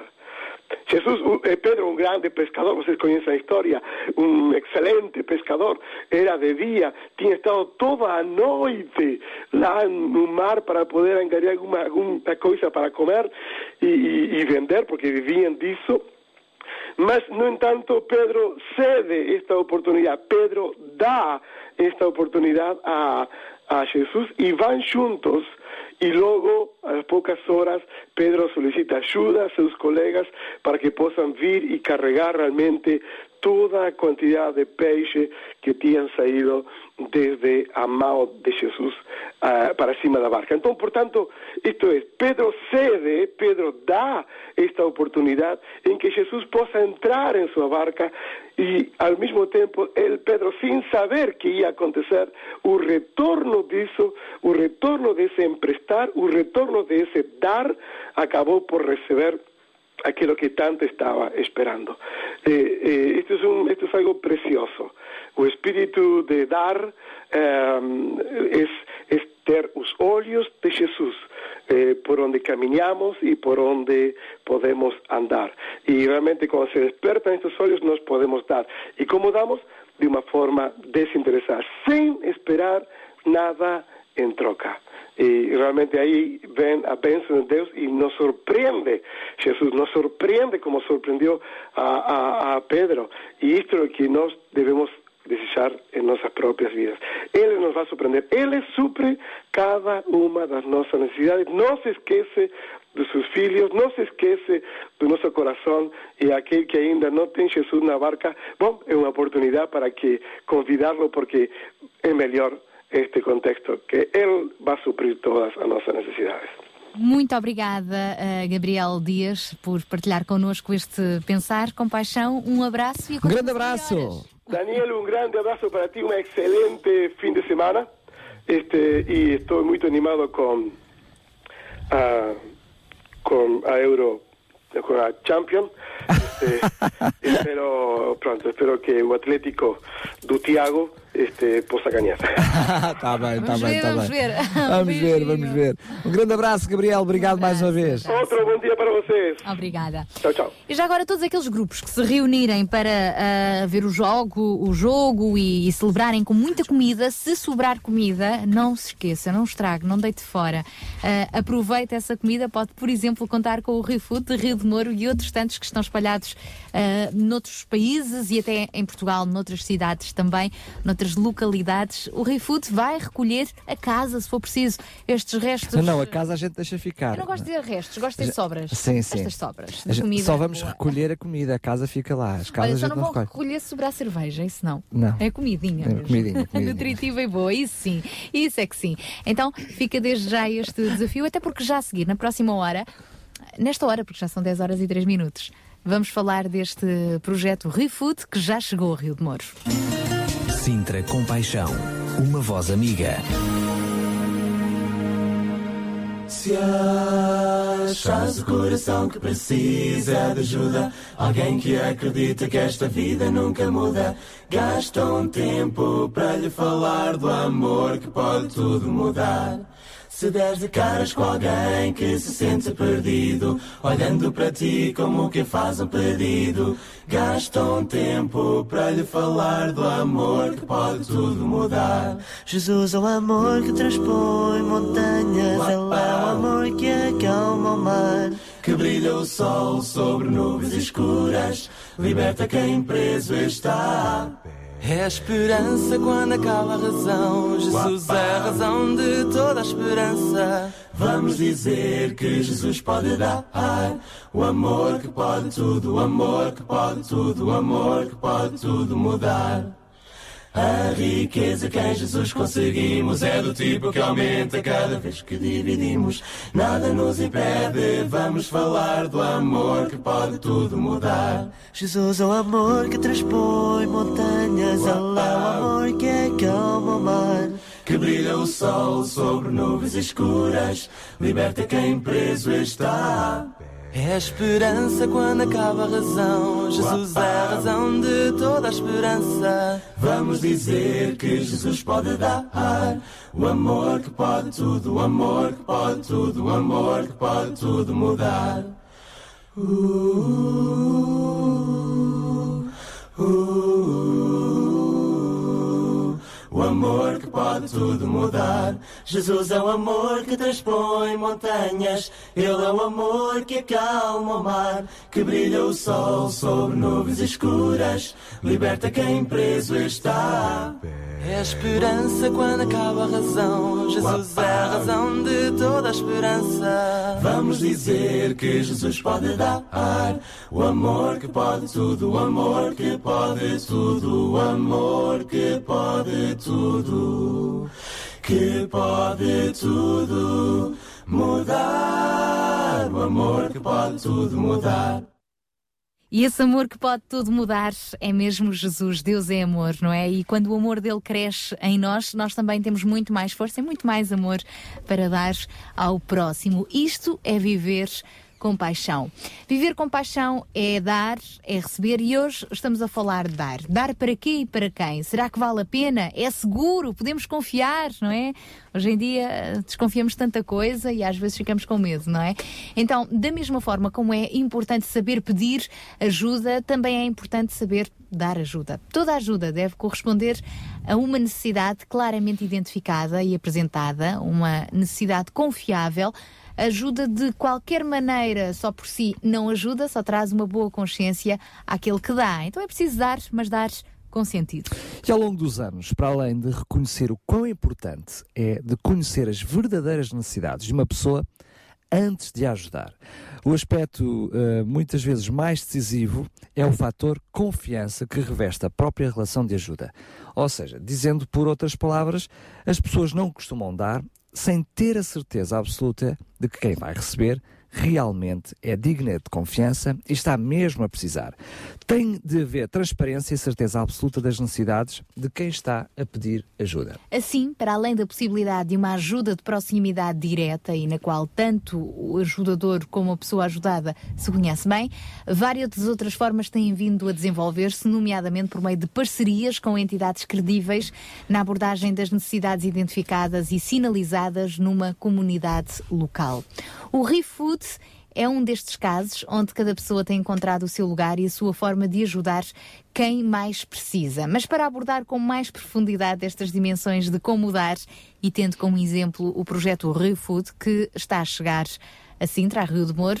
Temos hoje connosco em estúdio Demóstenes Monteiro, já está connosco, já deu os bons dias e vai continuar juntamente com o Pedro Silva, que estão à frente deste projeto do ReFood de Rio de Moro, mas juntam-se a nós, já estão em estúdio, mais dois elementos preciosos, não é? É isso mesmo, já também nosso conhecido, já visitante deste mesmo estúdio, Bruno Parreira, presidente da Junta de Freguesia de Rio de Moro, que mais uma vez hoje está connosco, mas não veio sozinho desta vez, faz acompanhar a Nélia, que eh, é a assistente social da Junta de Freguesia de Rio de Moro e que neste aspecto muito, é muito importante falarmos, que é tentar perceber a organização que tem que estar por detrás de quem fornece a ajuda, de quem dá. E depois, como não podia deixar de ser, vamos ter já daqui a pouco ahm, a- ao telefone Hunter Elder, ele que é o fundador desta, desta maneira de distribuir alimentos, da ReFood em Portugal. Aliás, a ReFood como ReFood não existe noutro Só lugar do mundo, só em Portugal. O conceito é que existe ah, em muitos lugares do mundo. Esta marca ReFood só existe em Portugal e está a chegar agora a Sintra, nomeadamente à freguesia de Rio de Moro. Muito bem-vindos então também aqui ao Sr. Presidente da Junta de Freguesia e assistente social. Obrigada por estarem connosco também nesta manhã. Sem dúvida que vamos ter a oportunidade de conversar ah, bastante para conhecer este projeto. Para já, vamos falar com alguém que é um dos responsáveis por ah, trazer este conceito para Portugal. É o fundador da ReFood. Chama-se Hunter Halder e já está connosco em direto ao telefone. Olá, muito bom dia. Bom dia. Bom dia. Conte-nos tudo sem esconder nada. Do que se trata o ReFood? Há muito para dizer. Então vamos começar pelo princípio. O que é que é o ReFood? ReFood é uma coisa muito simples. Uh, ReFood resgata comida condenada ao lixo, mas em perfeitas condições, e transforma em, em muitas milhares de refeições para quem precisa. E na prática, como é que isso funciona? Well, em todas as nossas comunidades temos comida em perfeitas condições no fim do dia de trabalho, nos restaurantes, pastelarias, padarias, supermercados, que infelizmente vai diretamente ao lixo por falta de uma alternativa. E ReFood simplesmente parece, em cada uma destes sítios, nossos parceiros, no momento certo, no fim do seu dia de trabalho, resgatar isto comida, dar uma nova vida, entregando a quem precisa em vez do caixote de lixo. É uma coisa super simples. Espero que quem está do outro lado dos, do- dos microfones também perceba o que o Hunter está eh, a comunicar connosco. Mas, Hunter, eu percebo que toda esta eh, iniciativa, todo este conceito, ele, eh, por um lado, aparenta ser simples, mas é bastante complexo porque implica uma estrutura e uma organização de todas as partes. Como é que foi eh, criar este primeiro conceito, o primeiro Hunter, ahm, ah, aliás, o, primeiro ReFood em Portugal e agora já com 33 ou 34 projetos espalhados pelo país? Well, um, comece com uma pessoa numa bicicleta indo aos restaurantes e pastelarias perto do casa deste sujeito. e, um, e, e- logo foi muitas outras pessoas uh, a juntar o projeto uh, e percebemos que, que, em facto, era possível uh, expandir e replicar e, e trazer os benefícios para mais, para mais comunidades. Mas comece pequeno. falei com os, restaurantes e pastelarias perto da minha casa e eles, a Lina, Uh, dois terços de- das pessoas aproximadamente uh, concordam a fazer e percebi que, que era muita, muita comida, muito mais que nós podemos imaginar. E em perfeitas condições. bicicleta, não é?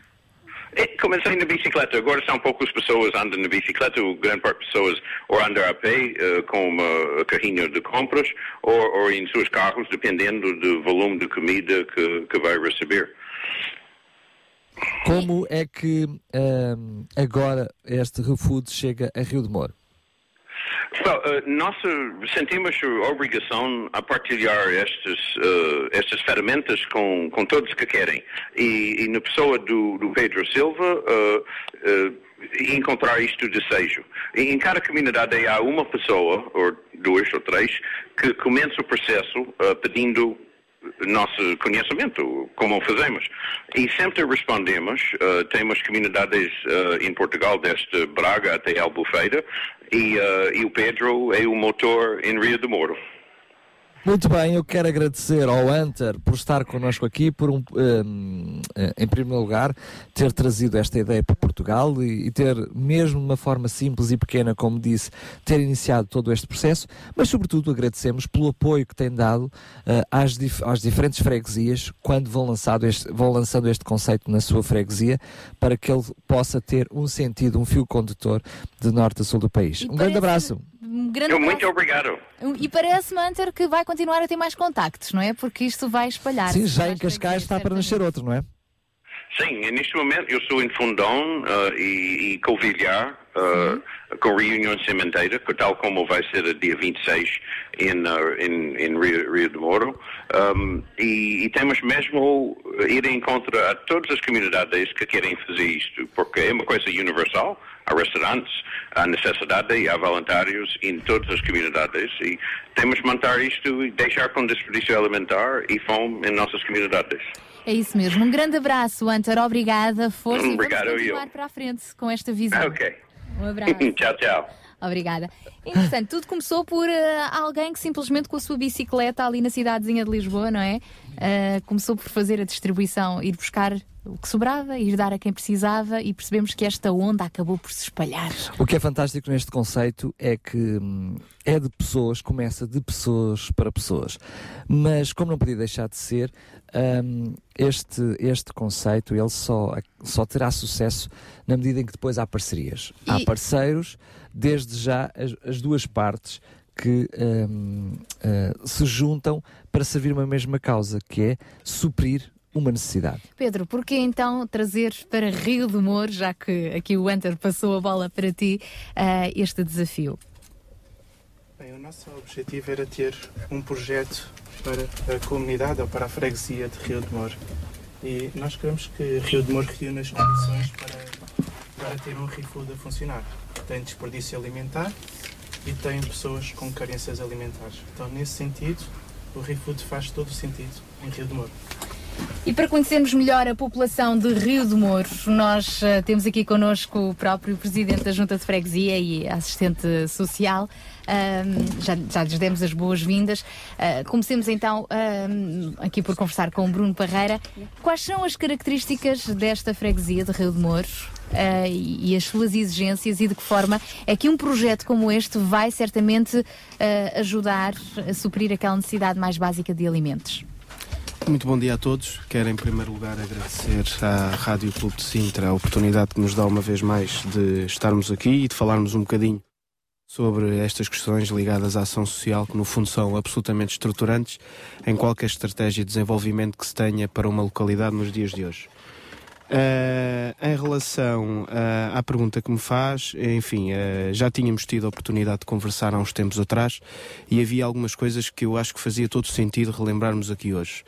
Rio de Moura é de facto uma terra muito grande em termos de território, é uma freguesia enorme, é uma freguesia com fortíssimas assimetrias, porque se podemos falar de uma zona fortemente urbana e densamente povoada na zona mais a norte do IC19, a verdade é que a zona sul é mais dispersa e com realidades ainda muito próprias do- de alguma ruralidade, não se pode falar a meia dúzia de quilómetros da, da, da grande capital que é Lisboa, não se pode falar já de ambientes rurais, mas de toda a forma há ali ainda fenómenos de alguma ruralidade que importa que importa Certamente cuidar. eh, estamos rodeados da zona mais saloia, não é? Por isso se chama zona, saloia. É, é, é. Desse ponto de vista, estamos aqui ainda com algumas dinâmicas agrícolas, gente que depende muito da, da- ainda da, da pequena agricultura de subsistência, a exploração, a pequena exploração pecuária, portanto, desse ponto de vista é muito interessante. E depois temos aqueles fenómenos necessariamente difíceis de uma população de 40 e muitos mil recenseados, obviamente que depois temos as crianças e aqueles que não, se, que não estão recenseados por fenómenos de, de, de dificuldades legais, mas de facto temos aqui uma população muito grande, com grandes assimetrias e que no contexto social que vivemos neste momento no país e dada a fortíssima crise que temos todos estado a viver, a verdade é que existem aqui franjas da população muito carenciadas e muito expostas, muito vulneráveis a, toda esta, a todo este turbilhão que nos tem atormentado. Eu lembro-me que da última vez que conversámos, o Sr. Presidente acabou por partilhar connosco que uma das carências notadas mais no, no Conselho, ou, ou uma das necessidades a que precisava dar mais resposta, era precisamente esta, a nível da, alimentação, a nível do combate à fome. Aliás, foi algo também partilhado depois pela, variação da Câmara Municipal, como sendo o, o pilar de- do desafio. Acaba por este, este projeto vir entroncar precisamente naquilo que antes já era uma intenção da própria Junta de Freguesia. Nós temos sorte e somos felizes em vários aspectos neste projeto. O primeiro dos quais é de facto ir ao encontro da primeira das, das mais básicas necessidades, quer dizer, uma pessoa com fome não pode almejar a mais nada, quer dizer, esta é a necessidade mais básica de qualquer ser humano, é saciar a sua fome e, portanto, desse ponto de vista, eh, eh, essa necessidade primeira tem que ser sempre garantida, é mais importante de todas, de todas as necessidades que vamos encontrando.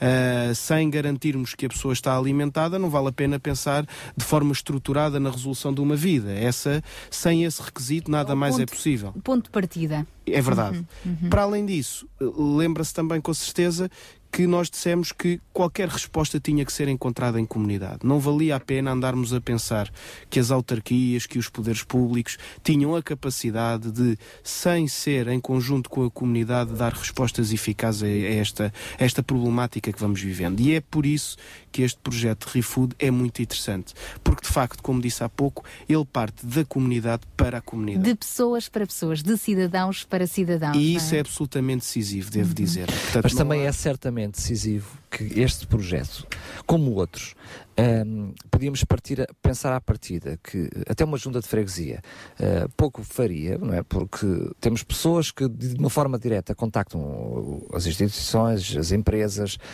hum, as grandes superfícies e se articulam e resolvem o problema.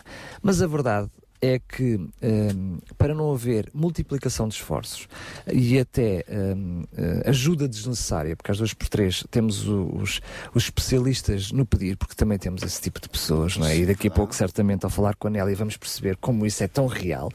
Hum, é cada vez mais é importante que, mesmo que haja uma iniciativa popular, que haja a intervenção ah, por parte ah, das autarquias, nomeadamente ah, das freguesias, que é o pilar mais próximo das pessoas. E muita pena tenho eu de não poder ser mais eficaz, mais rápido, mais ágil na resposta a esta sociedade civil quando ela se tenta organizar. Mas também, é, ou seja, hum, não ser tão rápida é fruto também da necessidade de uma organização, é? E da falta de meios, porque repare, ah, ah, ah, temos hoje limitações fortíssimas em termos orçamentais e em termos de infraestruturas, principalmente, que nos impedem muitas vezes de dar o enquadramento que esta sociedade civil nos pede e reclama com toda a legitimidade, porque de facto quer trabalhar, quer ir para o terreno e quer ir fazer ação social.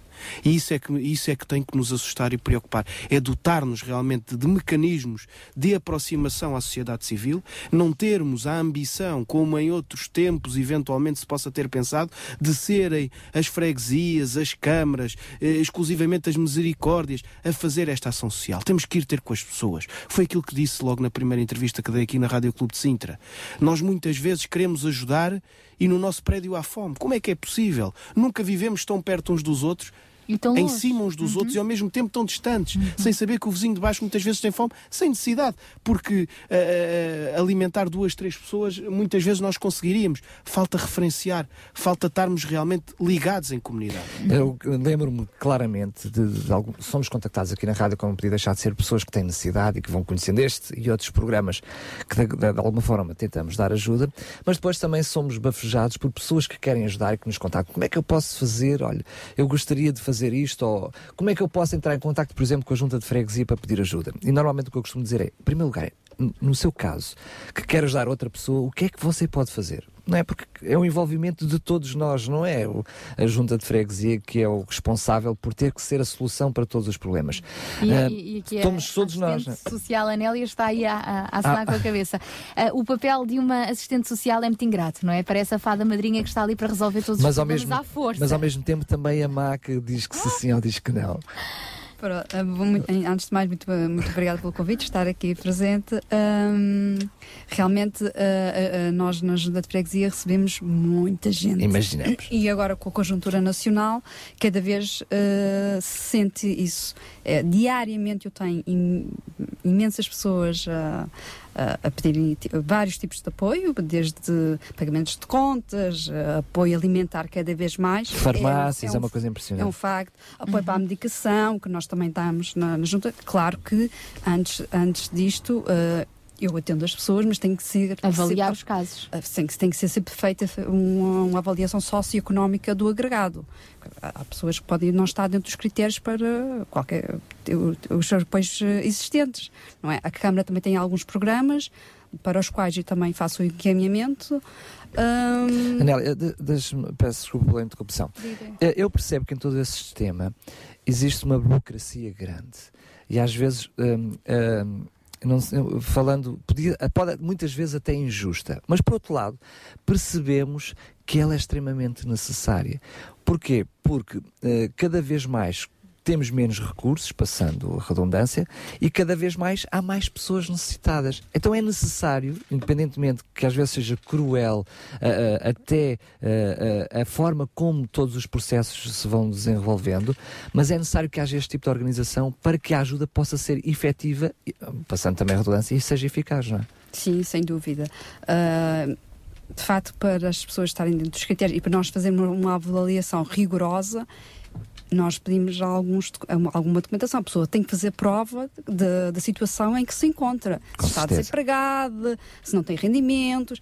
E, de facto, muitas vezes as pessoas, algum, muitas, não têm sequer um euro para ir a uma, a uma- às finanças pedir, por exemplo, uma declaração Essa é a parte de que dolorosa, não não é? tem rendimentos, porque a E só a declaração, declaração são para- 6, 7 euros.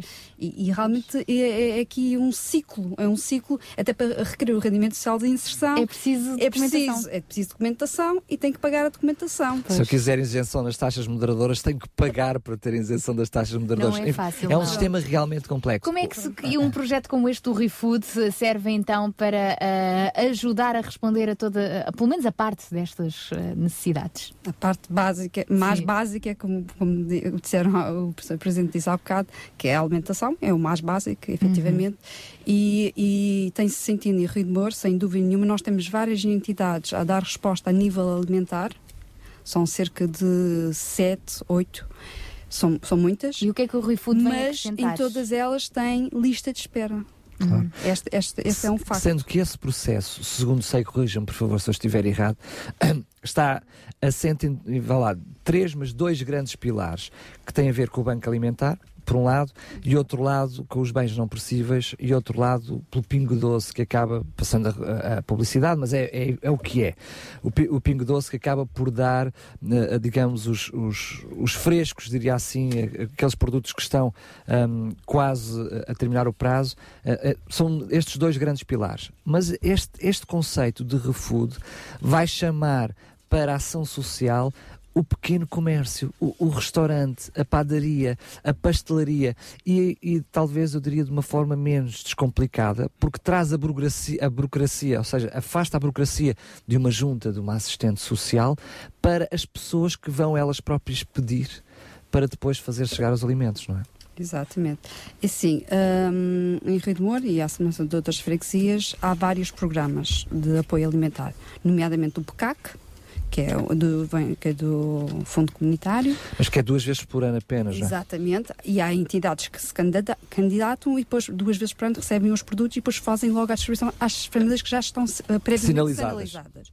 Depois temos o programa das cantinas sociais, em que Rio de Moro tem uh, uh, duas entidades a dar esta resposta, que é o Centro Comunitário do Rio de Moro e hum, e agora a outra, a, a Fundação António Silva Leal, que até faz a distribuição das, das refeições no mercado da Serra das O que eu Minas. ia dizer, ou seja, eh, essas duas instituições a nível de cantina social acabam por ser du- duplas, ou seja, é cantina social, no que as pessoas podem ir lá deslocar-se, portanto, para, para tomar a refeição, sendo que numa delas, mais do que cantina hum, hum, social, é, vão lá buscar a comida pronta, não é? Exatamente, levam os taparoés, uh, pronto, e levam uh, as número de refeições que está estipulado para aquele agregado e depois fazem a refeição em casa. Exatamente.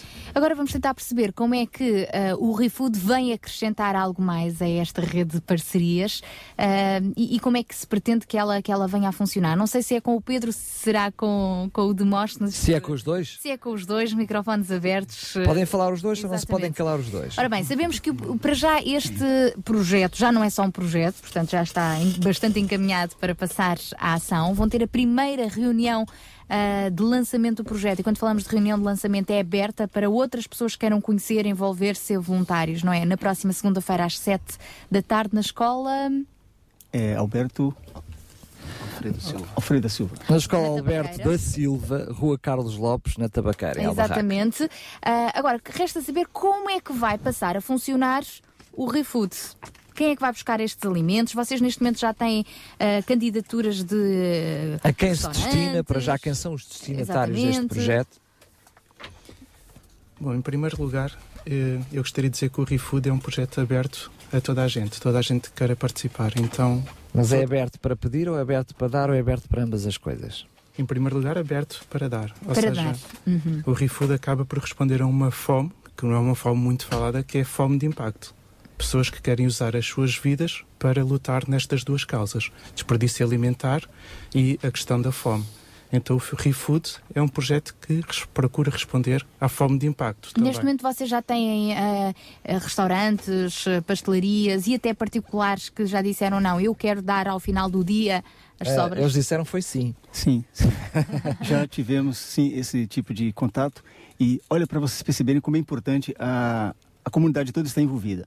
Nós chegamos a uma instituição e nos falaram, não, a junta de freguesia já nos fez contato sobre esse aspecto, ou seja, é um trabalho de todos, tá Muito certo? bem, Quando lá chegamos, tá a junta bem. já havia, né?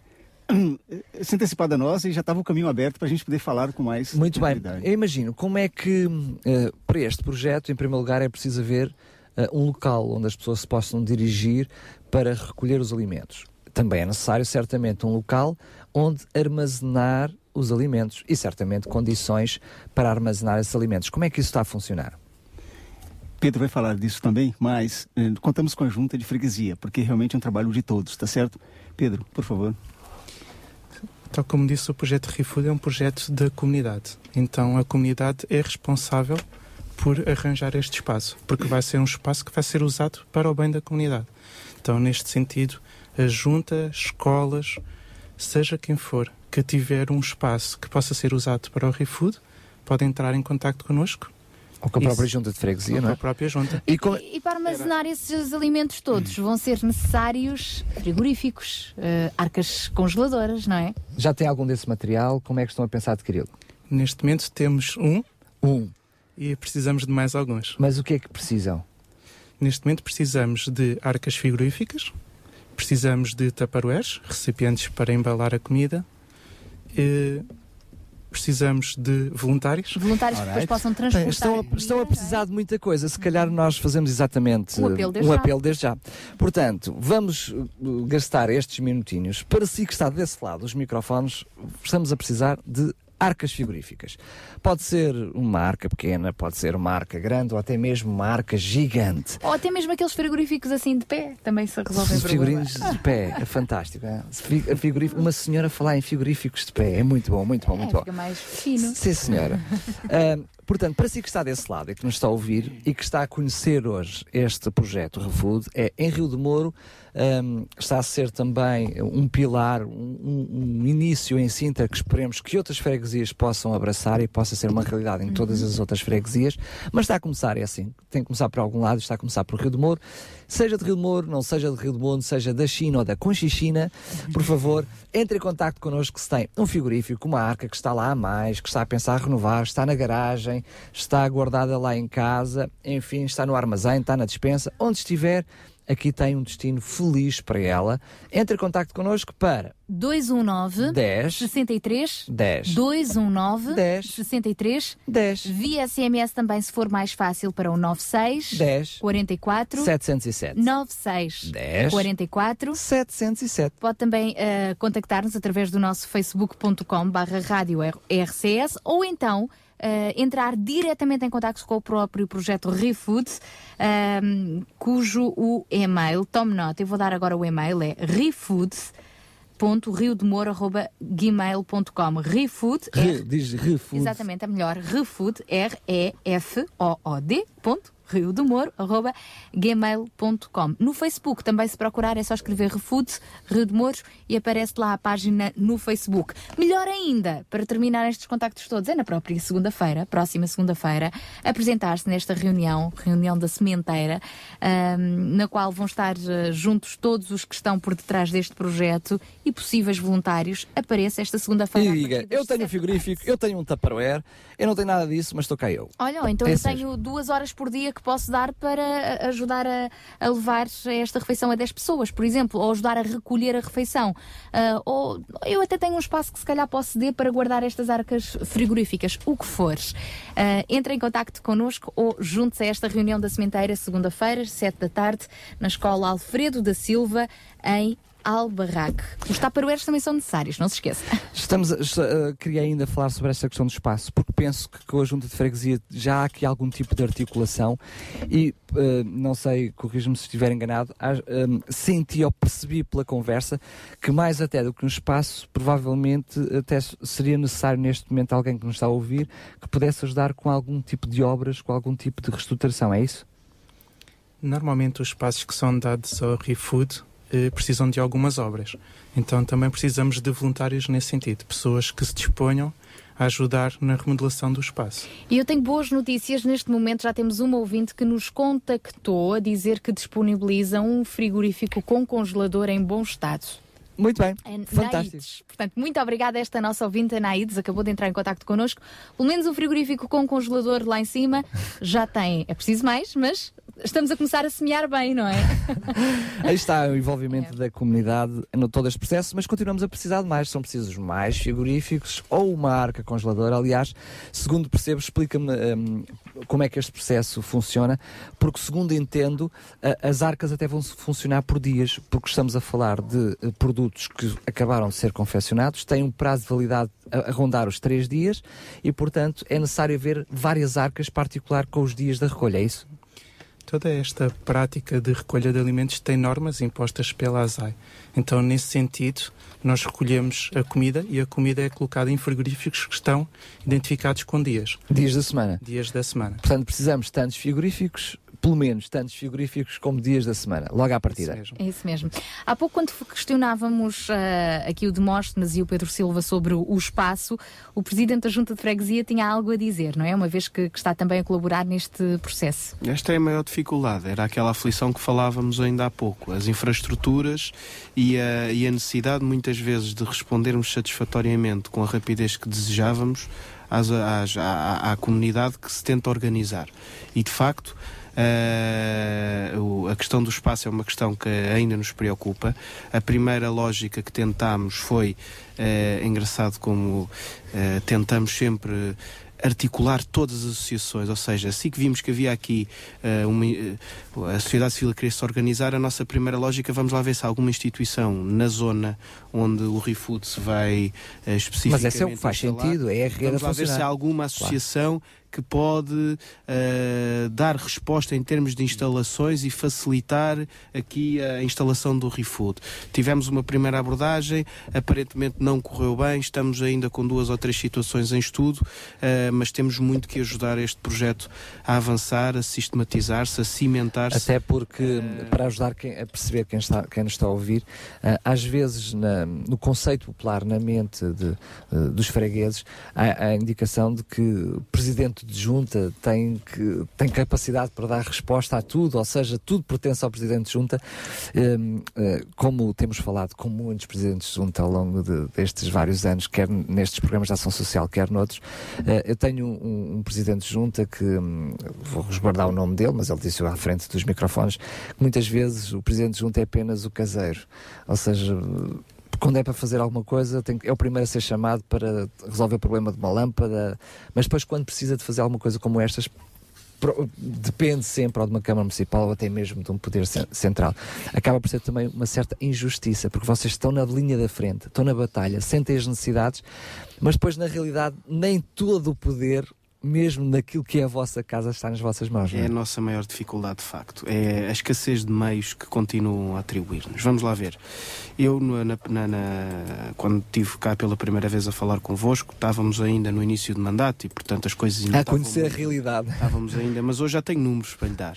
Então vamos e a digo-lhe que eh, se a realidade trimestral do ano que passou era de uma média de atendimentos em termos de ação social na ordem dos 150, 160, posso dizer-lhe que nos eh, três primeiros meses deste ano o nosso gabinete de ação social eh, teve 218 atendimentos e, portanto, isto dá-nos a dimensão da procura que a Junta de 218 atendimentos. 218 atendimentos, portanto, para, seja para avaliação de pessoas com carências, seja para Mas em, encaminhamento em que período de tempo? em três meses. É nos- no Onde antigamente, onde há um ano atrás respondíamos a 150, 160 atendimentos. Estamos a falar em nomes redondos estamos- quase, quase duplicados. Estamos a falar numa lógica de 218 atendimentos nos três primeiros meses deste ano. E, portanto, isto dá bem a entender que ainda vivemos, se é possível, do ponto de vista macroeconómico, segundo alguns especialistas, não o perfil dessa ideia, mas se é possível, ou se for possível falar do ponto de vista macroeconómico, numa evolução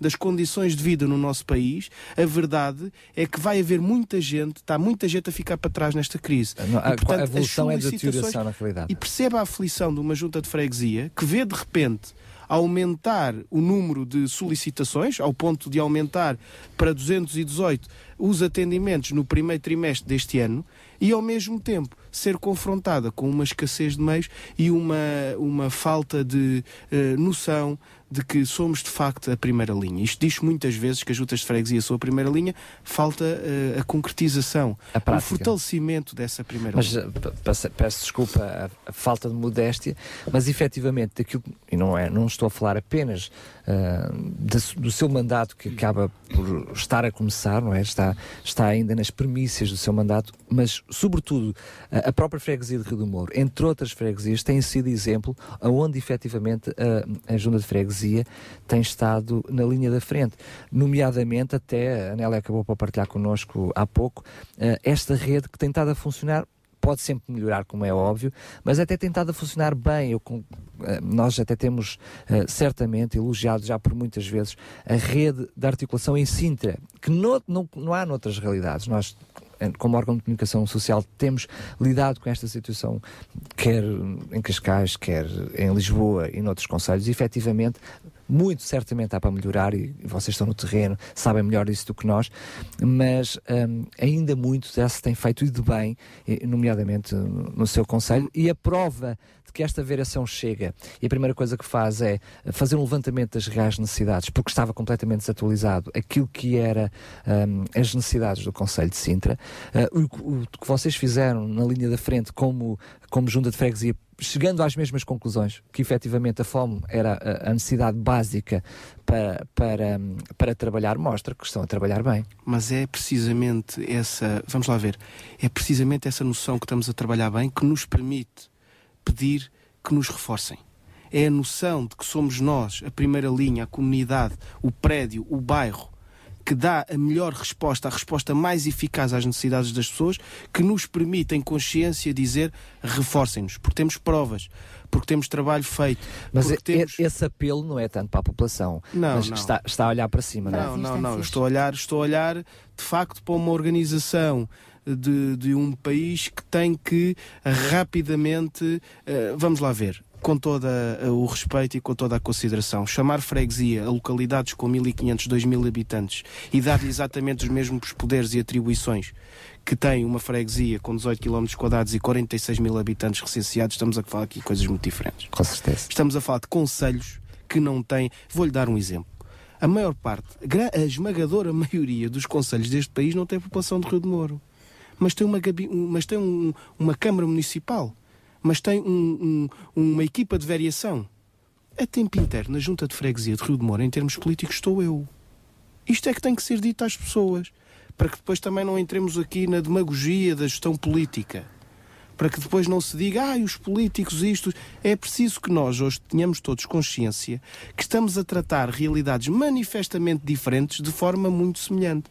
Obviamente contamos com a boa vontade e o grande apoio da Câmara Municipal de Sintra, que descentraliza competências, obviamente, para a Junta de Freguesia, que noutras zonas do país eventualmente não existirão. Mas, Mas, a forma como mas está tudo estruturada, a- o próprio Conselho acaba logo por matar até qualquer hum, mais boa vontade de uma Câmara Municipal, porque ela não vai nunca conseguir dar resposta. Temos, que- temos que ir à base. O problema é nós estarmos a tratar como junta de freguesia realidades que são manifestamente incomportáveis.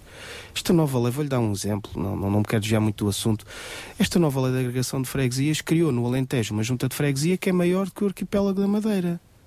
Como é que aquele senhor presidente de junta governa a sua casa? Quer dizer, que- o que eu quero dizer com isto é que nós temos que olhar para a gestão do território com a especificidade que cada zona tem e chamar a junta de freguesia de Rio de Moro, com todo o respeito por qualquer outra do país com muito poucos habitantes, a mesma coisa e dar-lhe as mesmas competências que uma junta de freguesia que tem 2 mil, 3 mil, 4 mil habitantes, é manifestamente não estar a ver que há aqui problemas que têm que ser resolvidos e, e realidades que têm que ser E atendidas. por isso é que é louvável surgirem também projetos como estes do ReFood e outros. Já, já sabemos que cada vez mais a parceria e a responsabilidade do cidadão eh, é, é também eh, importante. Por isso é que estamos hoje aqui a tratar este assunto. Contamos consigo também, não fique alheio, até porque todos precisamos uns dos outros e a sua ajuda, a sua colaboração é bem-vinda, mesmo que não seja da freguesia de Rio de Mouros. Claro que sim. É bem-vinda.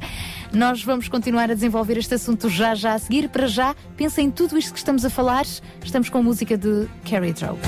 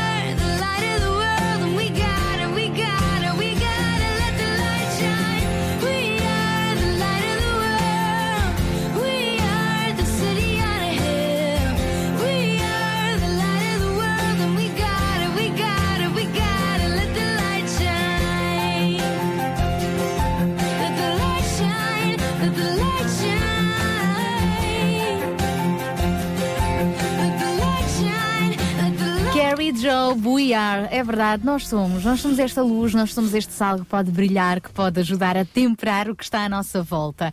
E por isso hoje estamos a dar-lhe eh, um exemplo de um novo projeto em Sintra, em Rio de Mouros. Esperamos que ele possa espalhar-se também, porque não, a outras freguesias deste Conselho, mas para já. Desde que não seja espalhar só comprido. Não, não. Não. não, não- espalhar comida por onde ela realmente é necessária. E aqui uma chamada de atenção para os voluntários também que quiserem ah, propor-se para ajudar neste projeto, para ah, ajudar a ir buscar alimentos, ah, transportá-los, levá-los onde for necessário. Ah, voluntários que possam dar os alimentos que chegam ao final do dia, estão ainda em bom estado e sobraram.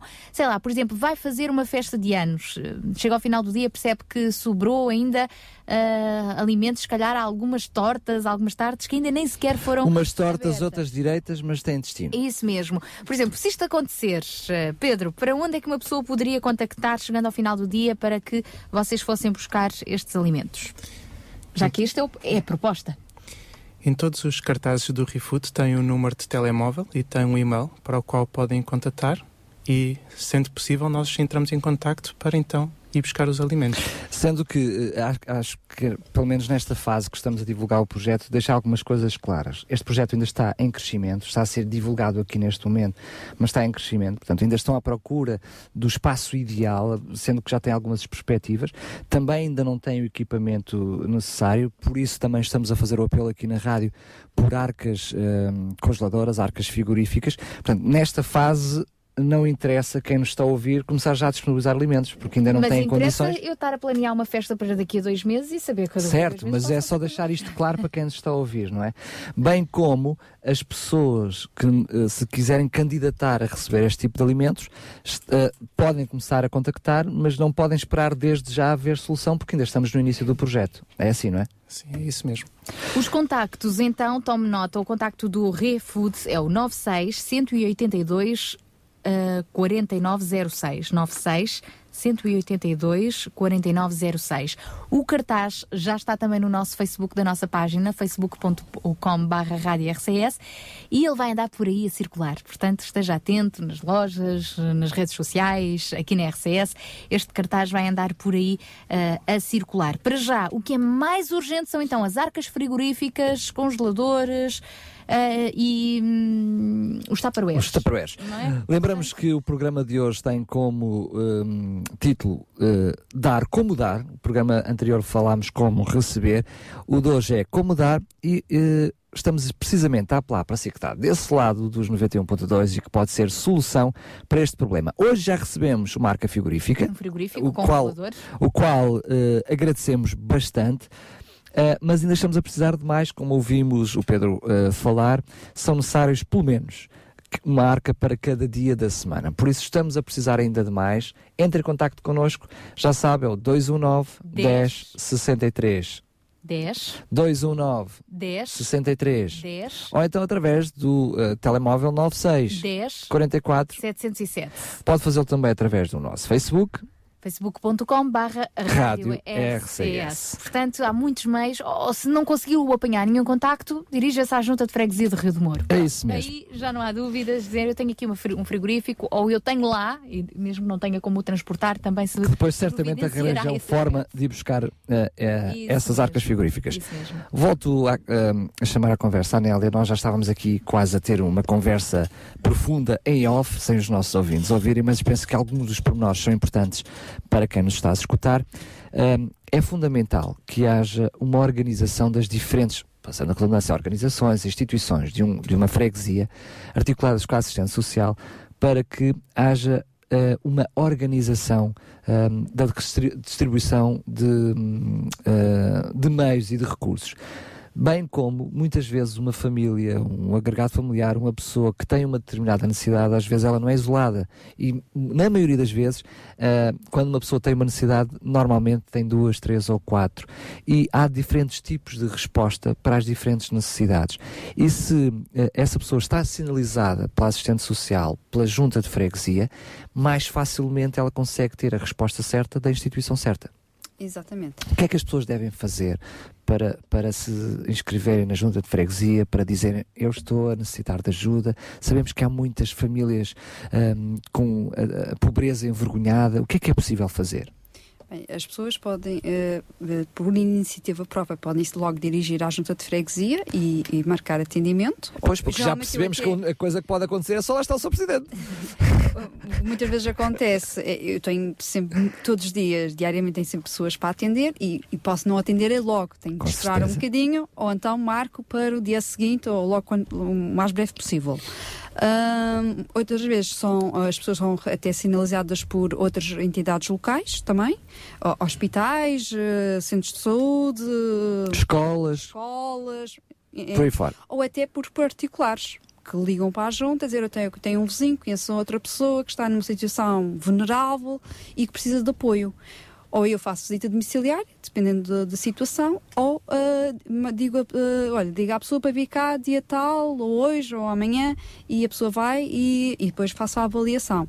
Dependente depois da situação ou, ah, ou dos problemas que a pessoa apresenta, depois faço o encaminhamento para. Com- devido. Devido. Eu percebo claramente que, por exemplo, o Banco Alimentar tem uma espécie de eh, lista central que eh, permite que uma pessoa não esteja a usufruir de, de- de apoio do Banco Alimentar em mais do que uma instituição.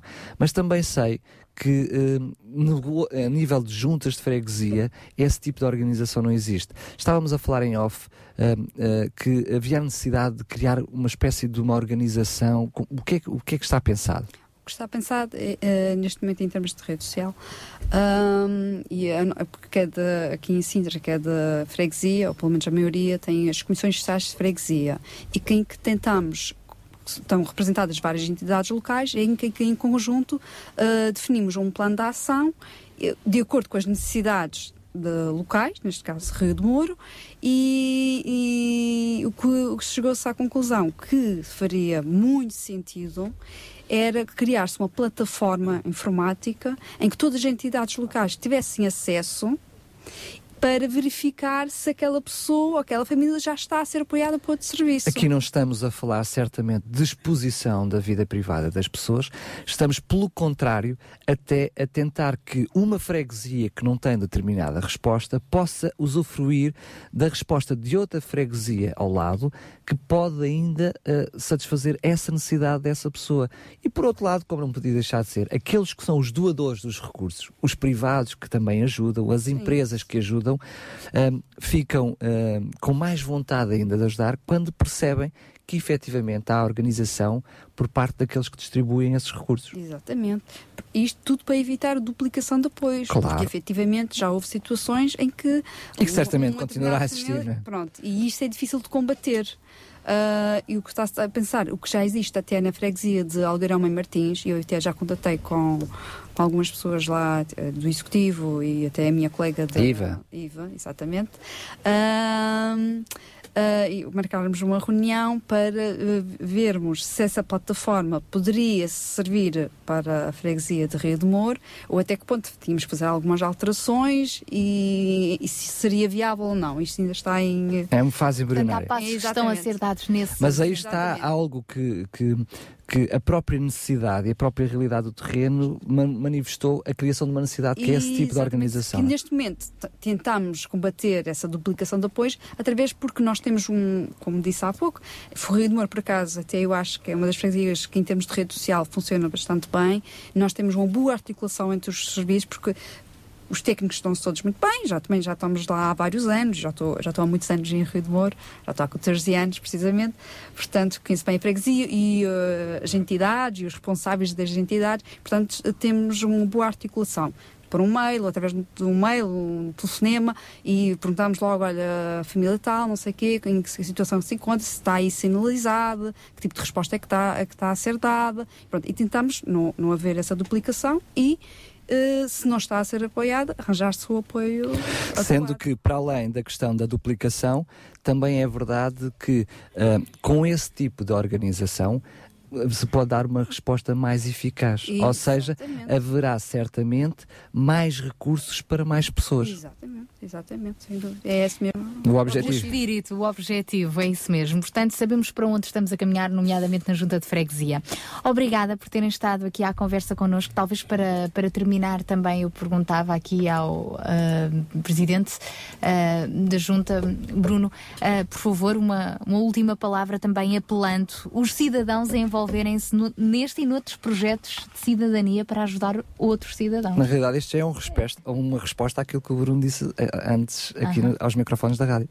Fundamentalmente que as pessoas se ajudem, que as pessoas percebam que é na comunidade que vão encontrar resposta aos seus anseios. Seja a sua vontade de fazer desporto, seja a sua vontade de ajudar o próximo, seja a, a, a necessidade de resolver os seus problemas. Percebam que vivemos em Rio de Moro, numa terra com 40 e muitos mil pessoas recenseadas. Não estamos sozinhos. E olhem para o lado, olhem para baixo, para a casa de baixo e vejam que se calhar está alguém que os pode ajudar ou quem podem ajudar. Percebam que eh, onde vive tanta gente não pode haver solidão. Sejam solidários, apoiem-se mutuamente e contem com a Junta de Freguesia sempre como um parceiro interessado em articular toda a gente e ser a plataforma onde todos se encontrando poderemos potenciar a nossa vida em E o comunidade. que é que os fregueses de Rio de de alguma forma, também podem ajudar com a própria junta de freguesia? A que é que eles que nos estão a ouvir neste momento e dizem, olha, eu gostaria de ser útil. Como, já percebemos que devem se dirigir logo à junta de freguesia, não é? Mas em que, o- quais são as necessidades que o Presidente sente ou que vê que poderíamos ser úteis mesmo à própria junta? As necessidades é serem úteis à sua comunidade. É irem ao projeto ReFood, constituírem-se como voluntários. É ir ao centro comunitário e perguntarem o que é que podem ajudar. É irem aos clubes, ver os nossos meninos a jogar futebol. É irem às nossas, aos nossos clubes de música e ouvir, ouvir aquilo que andamos a fazer. Envolvam-se, saiam de casa, venham para as associações, potenciem as associações, deem força às associações, constituam-se enquanto comunidade, porque todos juntos, de certeza, que todos juntos conseguiremos mais facilmente eh, atravessar estes tempos tumultuosos que Fica, vivemos. fica o apelo, fica o desafio, algo que não é assim tão difícil quanto isso. Aliás, o primeiro passo pode dar já através de- do nosso Facebook, eh, da Rádio RCS. Divulga o cartaz do eh, Refood. Refood, porque não está disponível. E se nós colocarmos este cartaz eh, durante este fim de semana a percorrer as várias redes sociais, é mais fácil alguém ver e dizer: Ok, eu quero estar lá nesta reunião da sementeira na próxima segunda-feira, às sete da tarde, na Escola Alberto da Silva, para saber mais sobre como me envolver. Não é? Mostre-nos. Sim, sim. E já já, muito obrigado a todos, obrigado pela participação. E o nosso presidente é como um paizão que nós temos aqui na junta, mas temos que ter o, o ok dele para nós avançarmos. E são, como a Sara disse, o nosso Pedro disse também, são pessoas ajudando pessoas, tá certo? São todos a se envolver, a, a se manarem para resolver esse problema que é comum a todos. Muito obrigada, Demóstenes. E, e- e Pedro, será também o, o paizão do, do Rio de Janeiro, Rio de Moro. Fantástico. Pedro, uma palavra final também, ah, apelando à participação, ao envolvimento. O meu apelo é no sentido de todos estarem presentes no dia 26, na segunda-feira às 7 da tarde, na escola preparatória, na Tabacara, e venham ver. Certamente não vai ser um tempo perdido. Muito Não bem. vai ser. Não vai ser, não vai ser. Aqui está mais um apelo. Conhecemos sem dúvida nenhuma mais uma excelente iniciativa.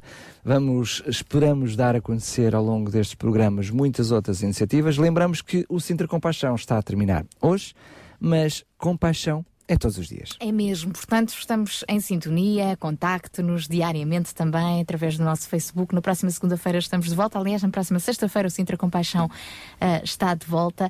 Não se esqueça, precisamos ainda de frigoríficos, congeladores, arcas, tupperwares para este projeto. Aproveite o fim de semana para E o mãos, que é que precisamos aí. muito de mãos, mãos, mãozinhas. Muitas mãos e alguns carros É também. isso Ou bicicletas, Bicicleta até já, quem vai entregar de bicicletas. Carrinhos de compras, carrinhos de compras também dá. Enfim, o que estiver no seu coração, esta é mais uma forma para ah, apoiar. Ou até, já sabe, mais para a frente, num futuro próximo, colaborar com sobras alimentares. Obrigada a todos os que estiveram presentes. Daniel, então é isso mesmo. Bom fim de semana a todos. Tchau, tchau. Tchau. É o, fina- o final então do nosso Sintra Compaixão, que na próxima sexta-feira já vai contar com o João Barros. Sabia que em Sintra, cerca de 10 mil alunos do primeiro ciclo e pré-escolar são carenciados e que duas famílias por dia vêm as suas casas penhoradas? Todos os dias há alguém a precisar de ajuda e você pode ser a solução. Sintra Compaixão, o programa da RCS que abre portas à solidariedade. Sexta-feira, das 8 às 11 da manhã. Sintra Compaixão, Contamos consigo.